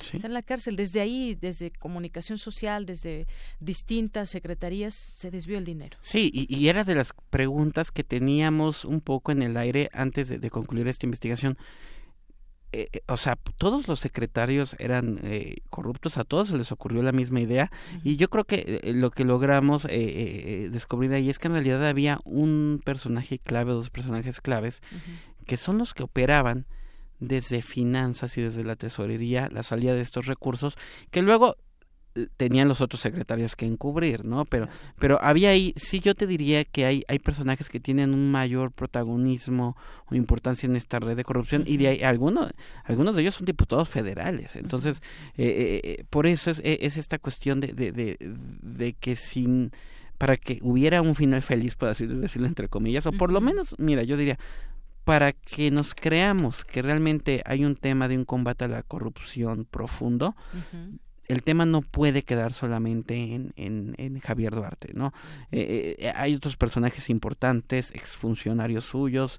Eh, los nunca se me olvida, en la primera audiencia de Javier Duarte, cuando lo traen a México, los abogados de Javier Duarte le dicen al juez, dices que mi cliente, él sin firmar papeles, se enriqueció con recursos públicos, él y, sus, las otras personas privadas, ¿no? Pero entonces decían los abogados, alguien tuvo que firmar la salida de los recursos públicos si no fue mi cliente. Y la verdad es que tienen razón. Este, yo creo que ahí hay una pieza faltante muy importante que al nivel federal no se ha podido solucionar, que incluso la Fiscalía de Veracruz en algunos casos ha intentado, eh, y digo en algunos porque no en todos, pero ha intentado proceder contra algunas personas y se ha topado, por ejemplo, con el problema del fuero que tienen ahora. Pero ese es un fuero que se va a acabar. que se mencionan, Tarek. Sí, Tarek Abdalá, que hoy es diputado federal. La Fiscalía de Veracruz intentó proceder en su contra. Eh, la Cámara de Diputados no, no finalmente argumentó que había irregularidades y no lo permitió, pero ese foro se acaba en septiembre, o sea, tampoco es una cosa eterna. Entonces yo creo que esperaríamos que por lo menos hubiera una investigación que alcance a todas esas personas y que se deslinden las responsabilidades que se tengan que deslindar. Claro. Y aquí también me preguntaría qué le juega el gobierno mexicano también con pues todo esto que, que podría aclarar pero que de pronto pues si son parte de con este beneficio que hubo de campañas políticas y sí, demás. te puedes disparar en el pie no claro claro. Y eh, un capítulo que pues yo le recomiendo a nuestro auditorio que lo lea con mucha tranquilidad, que respire, que se siente los excesos de Duarte. Ahí de verdad da coraje, da una sensación muy terrible de, de, de, lo que hizo durante el tiempo que fue gobernador, cuando se fue, nada más por poner un ejemplo, bueno, dos, cuando un helicóptero podía ir por las tortas que requería para comer, un helicóptero se usaba. Sí, a, a, un local que se llama La Rielera y en Córdoba. Porque le gustaba. Pues sí, porque, porque le gustaba eh, un, viaje a España, el que ya mencionabas. Que, Ese viaje a España, terrible, 28 personas, eh, comidas, cenas, unos festines Siete días siempre eh, eh, cenando en un restaurante distinto, un restaurante de lujo. El, el, viaje era porque Javier quería celebrar que se tuvo de doctorado. Claro. Se lleva personas... ¿En economía? Ajá, exactamente, ¿no? en economía. Este, este, y bueno, cenando siempre en un restaurante distinto él y, todos sus invitados. Les dio tarjetas departamentales con, con un depósito para que se compraran pues lo que quisieran. De miles de euros. Y, y, y, y, yo creo que se vuelve incluso todavía más, más, más indignante por el hecho de que, por otra parte, tenías a Veracruz sumergido en una crisis. Los excesos y la pobreza que se estaba viviendo en Veracruz, los desaparecidos, los periodistas muertos, las amenazas, tenía comprado también a mucha gente de la prensa. Así es, porque todavía, todavía él viniera de, no sé, de Veracruz tuviera la riqueza de un país de estos nórdicos y bueno, sobra el dinero y pues, pues estamos hablando que ah, no tienen dinero para pagarle a los pensionados, a los maestros, a gente del Poder Judicial, incluso hasta agarró dinero eh, y esa es una denuncia, por cierto, que ahora que recuerdo, hay una orden de aprehensión en contra de Javier Duarte solicitada por la FEPADE porque el gobierno tomó dinero que debió destinarse al, al Instituto Político eh, Electoral Local, perdón, y, eso ah, es un delito electoral, orden de aprehensión que igual está en el limbo, y este, y, y entonces te das cuenta que en realidad no era que, que faltara el dinero, ¿no? Eh, sino que simplemente, pues, desde el año uno, crearon estos esquemas paralelos donde quién sabe dónde quedaba o quedaban en estas redes de compañías eh, patito, falsas, fantasmas y desde ahí pues iba redireccionando a otras cosas, ¿no? Claro. Y bueno, viene en otro momento también el capítulo de las mujeres de Duarte, también más o menos un perfil de quién es la esposa de Javier Duarte, Karime Macías, también doctorada, ella eh, tiene un doctorado, y eh, pues el papel fundamental que jugó durante todo este tiempo, ahora vive en Europa, en, el Reino, en, Londres, Unido, en Londres, y eh, pues también, ¿por qué no la detienen? Esa es porque además se ha comprobado, lo mencionas aquí en el libro, pues ella también jugó un papel primordial en todo este tema de corrupción, pero parecería ser eh, que hay una negociación con el gobierno. Yo, yo a personas del primer círculo de Javier Duarte les pregunté por qué no la detienen y la respuesta contundente es porque evidentemente no quieren hacerlo, ¿no? Porque hay cosas que se ven y no se juzgan. Lo que decías de que tal vez se den un tiro en el pie, ¿no? Exactamente, o, o, alguna negociación, o... se entiende. Entonces, eh, y, y, la figura, y sobre todo porque Karime no, no, no, es mucho, mucho, muchísimo más que solamente la ex primera dama de Veracruz o la esposa de Javier Duarte. Las los testimonios que tiene la PGR ya ante el Ministerio Público de ex colaboradores de Duarte e incluso las personas con las que yo pude hablar también te dicen que Karime incluso llegaba a encabezar reuniones del gabinete sin tener facultades para ello, tomar decisiones. Como si fuese la gobernadora. Exactamente, como si fuese la gobernadora. Ah, incluso a mí me, yo, yo, yo a una de las personas con las que pude entrevistar amigo de, Javier Duarte que fue funcionario en su gobierno le decía es que me recuerda como si fuera esta esta serie de House of Cards no de dos personas muy poderosas y me decía no porque en todo caso Karime sí por la figura de Claire pero en realidad eh, Javier no estaba a este nivel de poder, incluso de capacidad intelectual en torno a Karime, que además Karime siempre, a diferencia de Javier, Karime siempre vino de una familia acomodada, eh, eh, en, fin, ¿no? Entonces, padre era ganadero, tenía Exactamente. Y luego también en ese capítulo de las mujeres de Duarte también está el testimonio de Xochitl 3, ¿no? Que cobró eh, fama el año pasado por un escándalo que si era la novia, el amante, pero más allá de eso, eh, tuvimos acceso a una declaración que ella da ante un juez, una confesión, porque hay que recordar que ella confiesa en una audiencia privada para se declara culpable de enriquecimiento ilícito para tener una, una sentencia reducida, una de las ventajas del nuevo sistema penal. Y, y esa y yo, yo, yo invitaría a, tu auditoria que eh, eh, presten mucha atención a esa declaración de Xochitl, esa confesión, porque revela datos muy importantes de personajes claves, más allá de, a, a partir de su propia experiencia y de lo que a ella le tocó que le dieran, da pistas importantes de quiénes estarían detrás de todo esto. Oye, y no hemos mencionado, pero pues quien juega un papel también primordial fue este prestanombres Mansur, que sigue, pues está prófugo. Moisés Mansur, está en Canadá. Está, mira, pues, está en Canadá, yo dije prófugo, pero... Está prófugo como tipo César Duarte, que, todos el mundo está ubicado, pero pues... Todo el mundo sabe que está en Estados Unidos, César Duarte. Bueno, Moisés Mansur, a mí me lo dijeron las autoridades, lo tenemos perfectamente ubicado en Canadá. El propio gobernador actual, este Miguel Ángel Yunes, fue a hablar con él Sí, es este, cierto, lo mencionas eh, en el libro. Eh, eh, el caso de Moisés Mansur, hasta donde sabemos, él tiene una orden de aprehensión y las autoridades no han procedido porque están en un esquema de, de, de, de, tratar de que él rinda una declaración. A lo mejor para, para también pues darle algún beneficio. Yo dudo mucho que le terminen cancelando la orden de aprehensión porque es un personaje primordial. Sí pero, pero es probable que se busque algún tipo de beneficio para él y falta si él quiere, ¿no? Entonces creo que están en ese entramado, seguramente en las próximas audiencias que habrá del caso de Javier Duarte y en el juicio que tendrá que ser en algún momento en este año, vamos a saber si realmente Moisés Mansur ya se convirtió en un testigo o no de la PGR. Claro. Bueno, pues vaya, vaya historia. Oye, de pronto eh, también otros nombres que pues nos hacen nos hacen eco y ahora que empiezan estas que empezaron las precampañas y hablan de pronto de corrupción pues eh, volteamos a ver nuestra realidad y decimos bueno qué, qué nos espera para los siguientes eh, momentos quién llegue los gobernadores que están en fin nombres como Guillermo Padres Roberto Borge Tomás Yarrington quién me quién se me escapa bueno el propio César Duarte también, Javier Duarte, la lista se va haciendo más grande. Eh, eh, sin embargo, yo, yo no estaría tan seguro que esa lista vaya a seguir creciendo. ¿eh? Me, me, parece... ojalá. ojalá fuera el caso.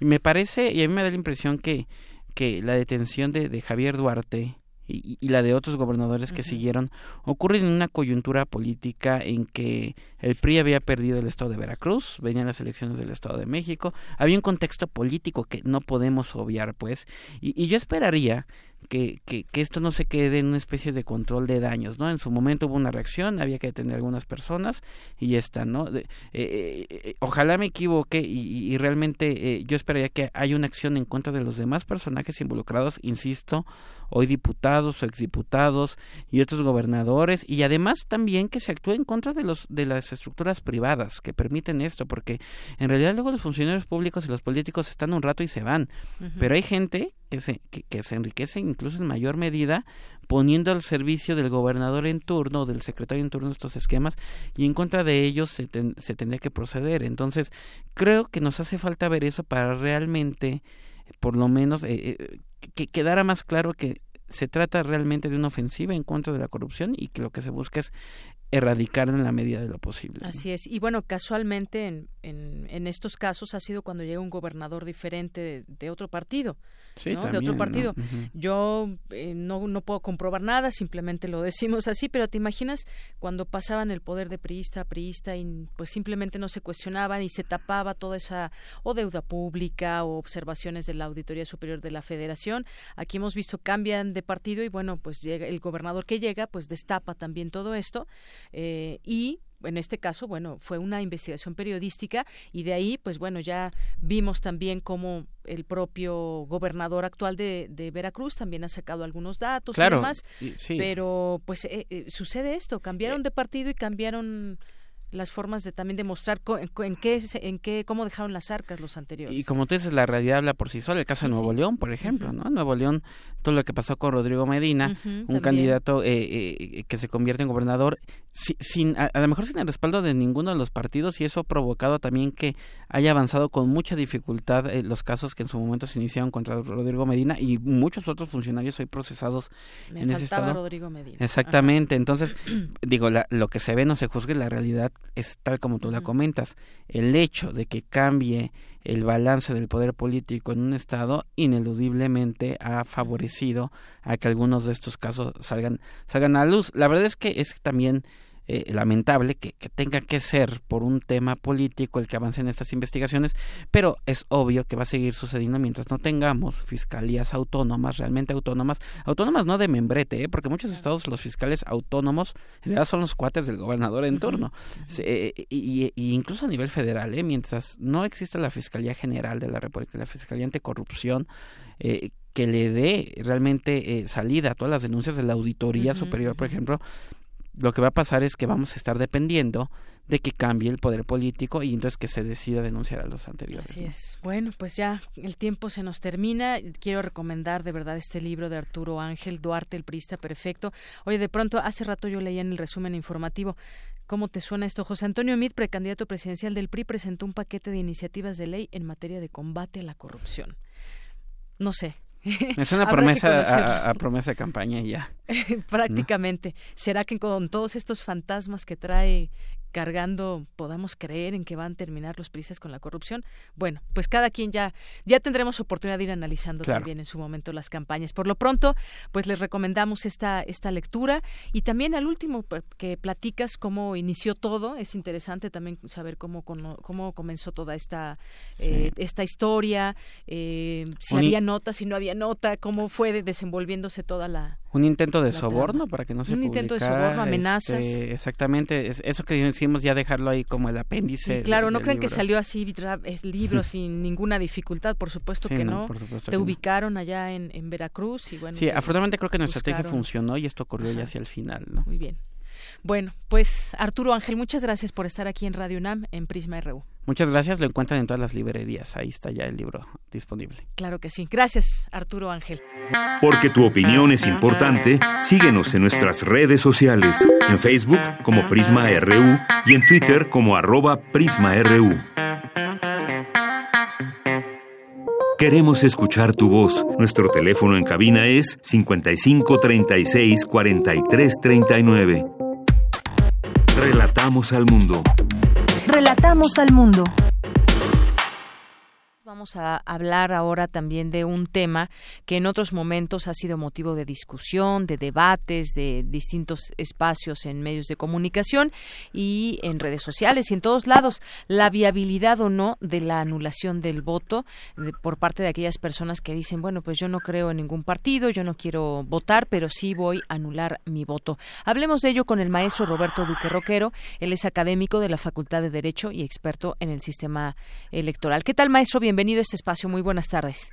Deyanira, muy honrado de encontrarme en tu prestigiado espacio en Radio 1. Gracias, maestro. Bueno, pues eh, el problema o no del voto nulo, ¿a quién beneficia? O mucha gente que dice, bueno, yo prefiero ir a anular mi voto, no dejar en blanco la, la boleta. ¿Esto cómo funciona? ¿Qué, ¿Qué pasa con ese voto nulo? Pues mira, te lo plantearía de esta manera, eh, Deyanira. Sí. Eh, hay otros países subrayo, otros países diferentes a México en los que, eh, eh, digamos, esa decisión del elector puede tener efectos legales. Por ejemplo, hay países en donde hay boletos electorales, donde hay un recuadro que dice voto en blanco. Si uno cruza o marca ese recuadro, entonces quiere decir que una persona, mm, digamos, no votó por ninguna de las opciones que están ahí, pero eso es en otros países diferentes. En México, por desgracia, no existe ninguna cosa semejante que permita que el voto nulo sea alguna clase de protesta. El diseño legal evidentemente lo hicieron los partidos políticos a su conveniencia. Entonces, en México, el voto nulo no tiene la posibilidad de anular una elección, por ejemplo, como en otros lados, que determinado número de votos nulos generen que la elección se anule y entonces tengan que repetirse posiblemente con otros candidatos. En México no ocurre nada de eso. O sea, si fuera de manera masiva, se podría, llamaría la atención eso, pero no es en así. Otro, en, otros, países tiene efectos legales. Eh, en México no, en México el voto nulo lo único que anula es al elector que lo emite, así es como está diseñado, se va al basurero. ¿Por qué lo digo? Porque en México el diseño es tal que eh, la autoridad electoral por ley tiene que eliminar, o sea, el INE tiene que eliminar todos los votos nulos, elimina también votos por candidatos independientes, elimina votos por partidos que no lograron eh, mantener su registro. Todo eso se va a un bote de la basura y sacan un nuevo 100% a partir de los votos válidos por las eh, opciones que en efecto había en la boleta. Entonces no nos dejan una opción de protesta eh, en México. Esa es la razón por la que aquí es muy, muy mala idea eh, anular el voto si atendemos a las consecuencias eh, legales que va a tener. Ahora, tú mencionabas ahora con acierto el tema de, bueno, y tal que sea un llamado de atención a los partidos, que es algo que alguien había dicho en el pasado y al parecer ya han desistido. Porque, ¿Por qué no creo en este cuento? porque los partidos políticos desde hace mucho tiempo tienen ahí, cualquiera de nosotros, de las personas que nos están escuchando en este momento, eh, podemos consultar en Internet todos los sondeos de opinión acerca de los partidos, de la valoración ciudadana, de la apreciación que la ciudadanía tiene sobre los partidos políticos y en general sobre los políticos, y los resultados son paupérrimos, están en el sótano, ¿verdad? Entonces, eh, están hasta abajo siempre en estos sondeos.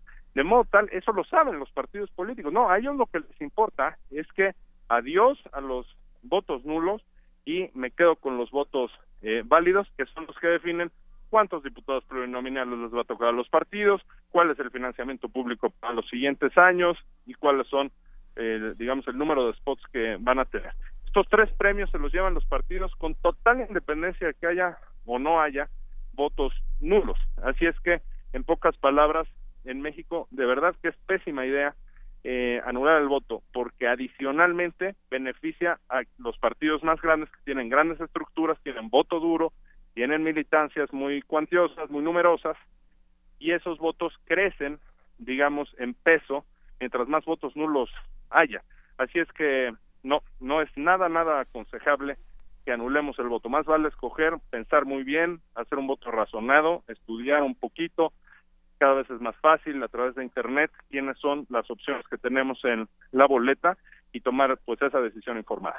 Claro, y que no es lo mismo, que no es lo mismo que de plano no asiste ni anularlo ni nada, simplemente no ejerce este derecho y se convierte en las cifras de abstencionismo. Pero dejar en claro esto que, que usted decía, maestro, el voto nulo no beneficia a nadie, porque muchas veces eh, pensamos eso, quizás voy a mostrar mi inconformidad con el tema de los partidos. A ninguno le creo y por eso lo voy a anular, pero finalmente estamos beneficiando a los partidos más representativos y eh, finalmente su presupuesto también va a seguir igual y también tiene que ver con el tema de, los plurinominales. Así que no le hacemos ningún, al contrario, le hacemos un gran favor a, algunos partidos cuando anulamos nuestro voto.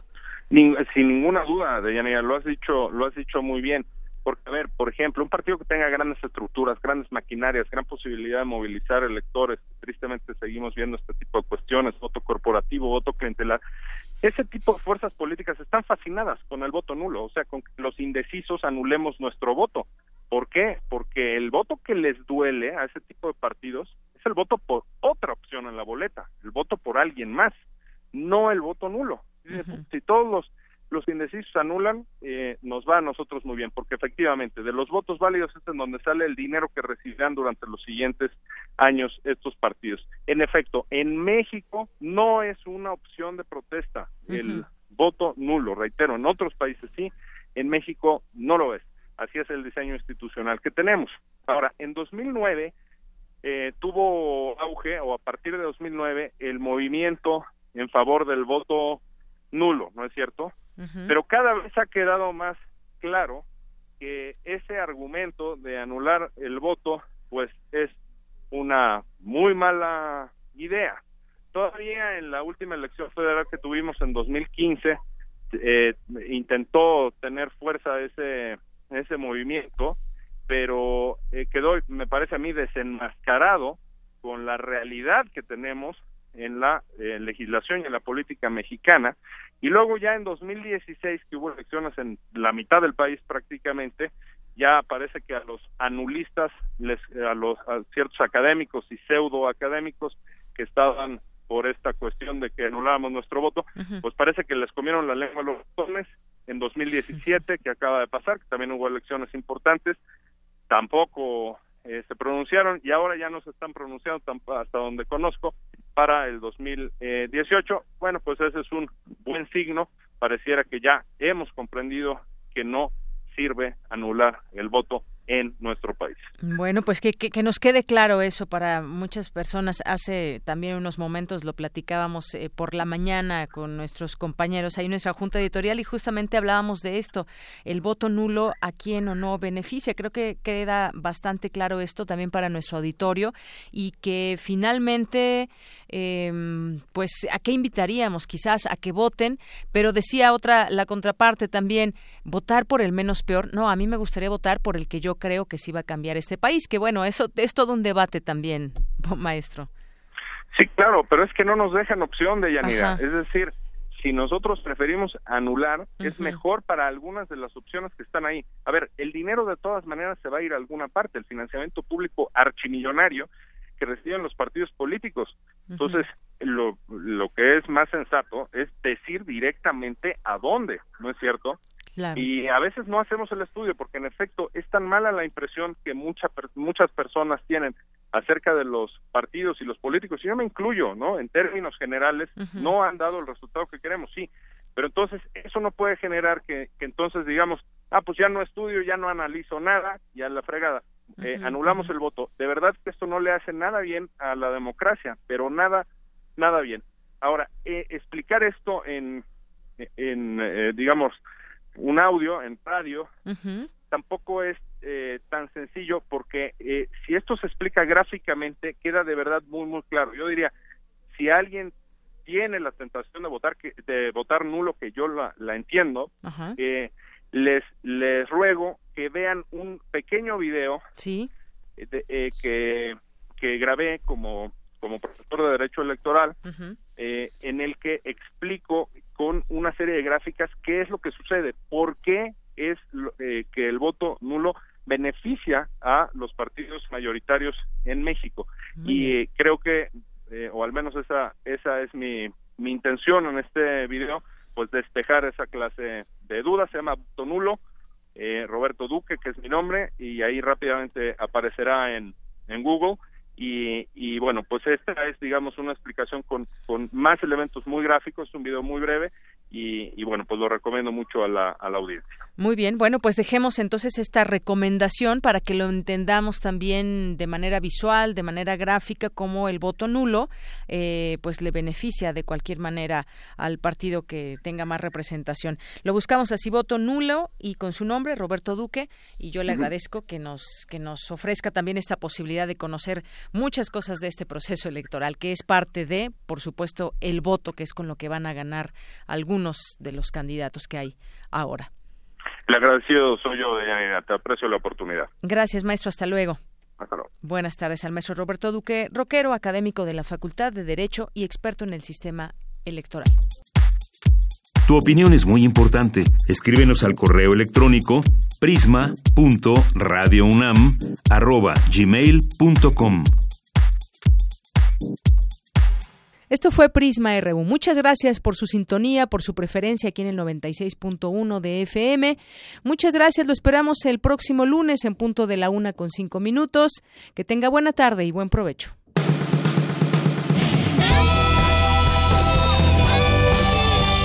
Prisma RU.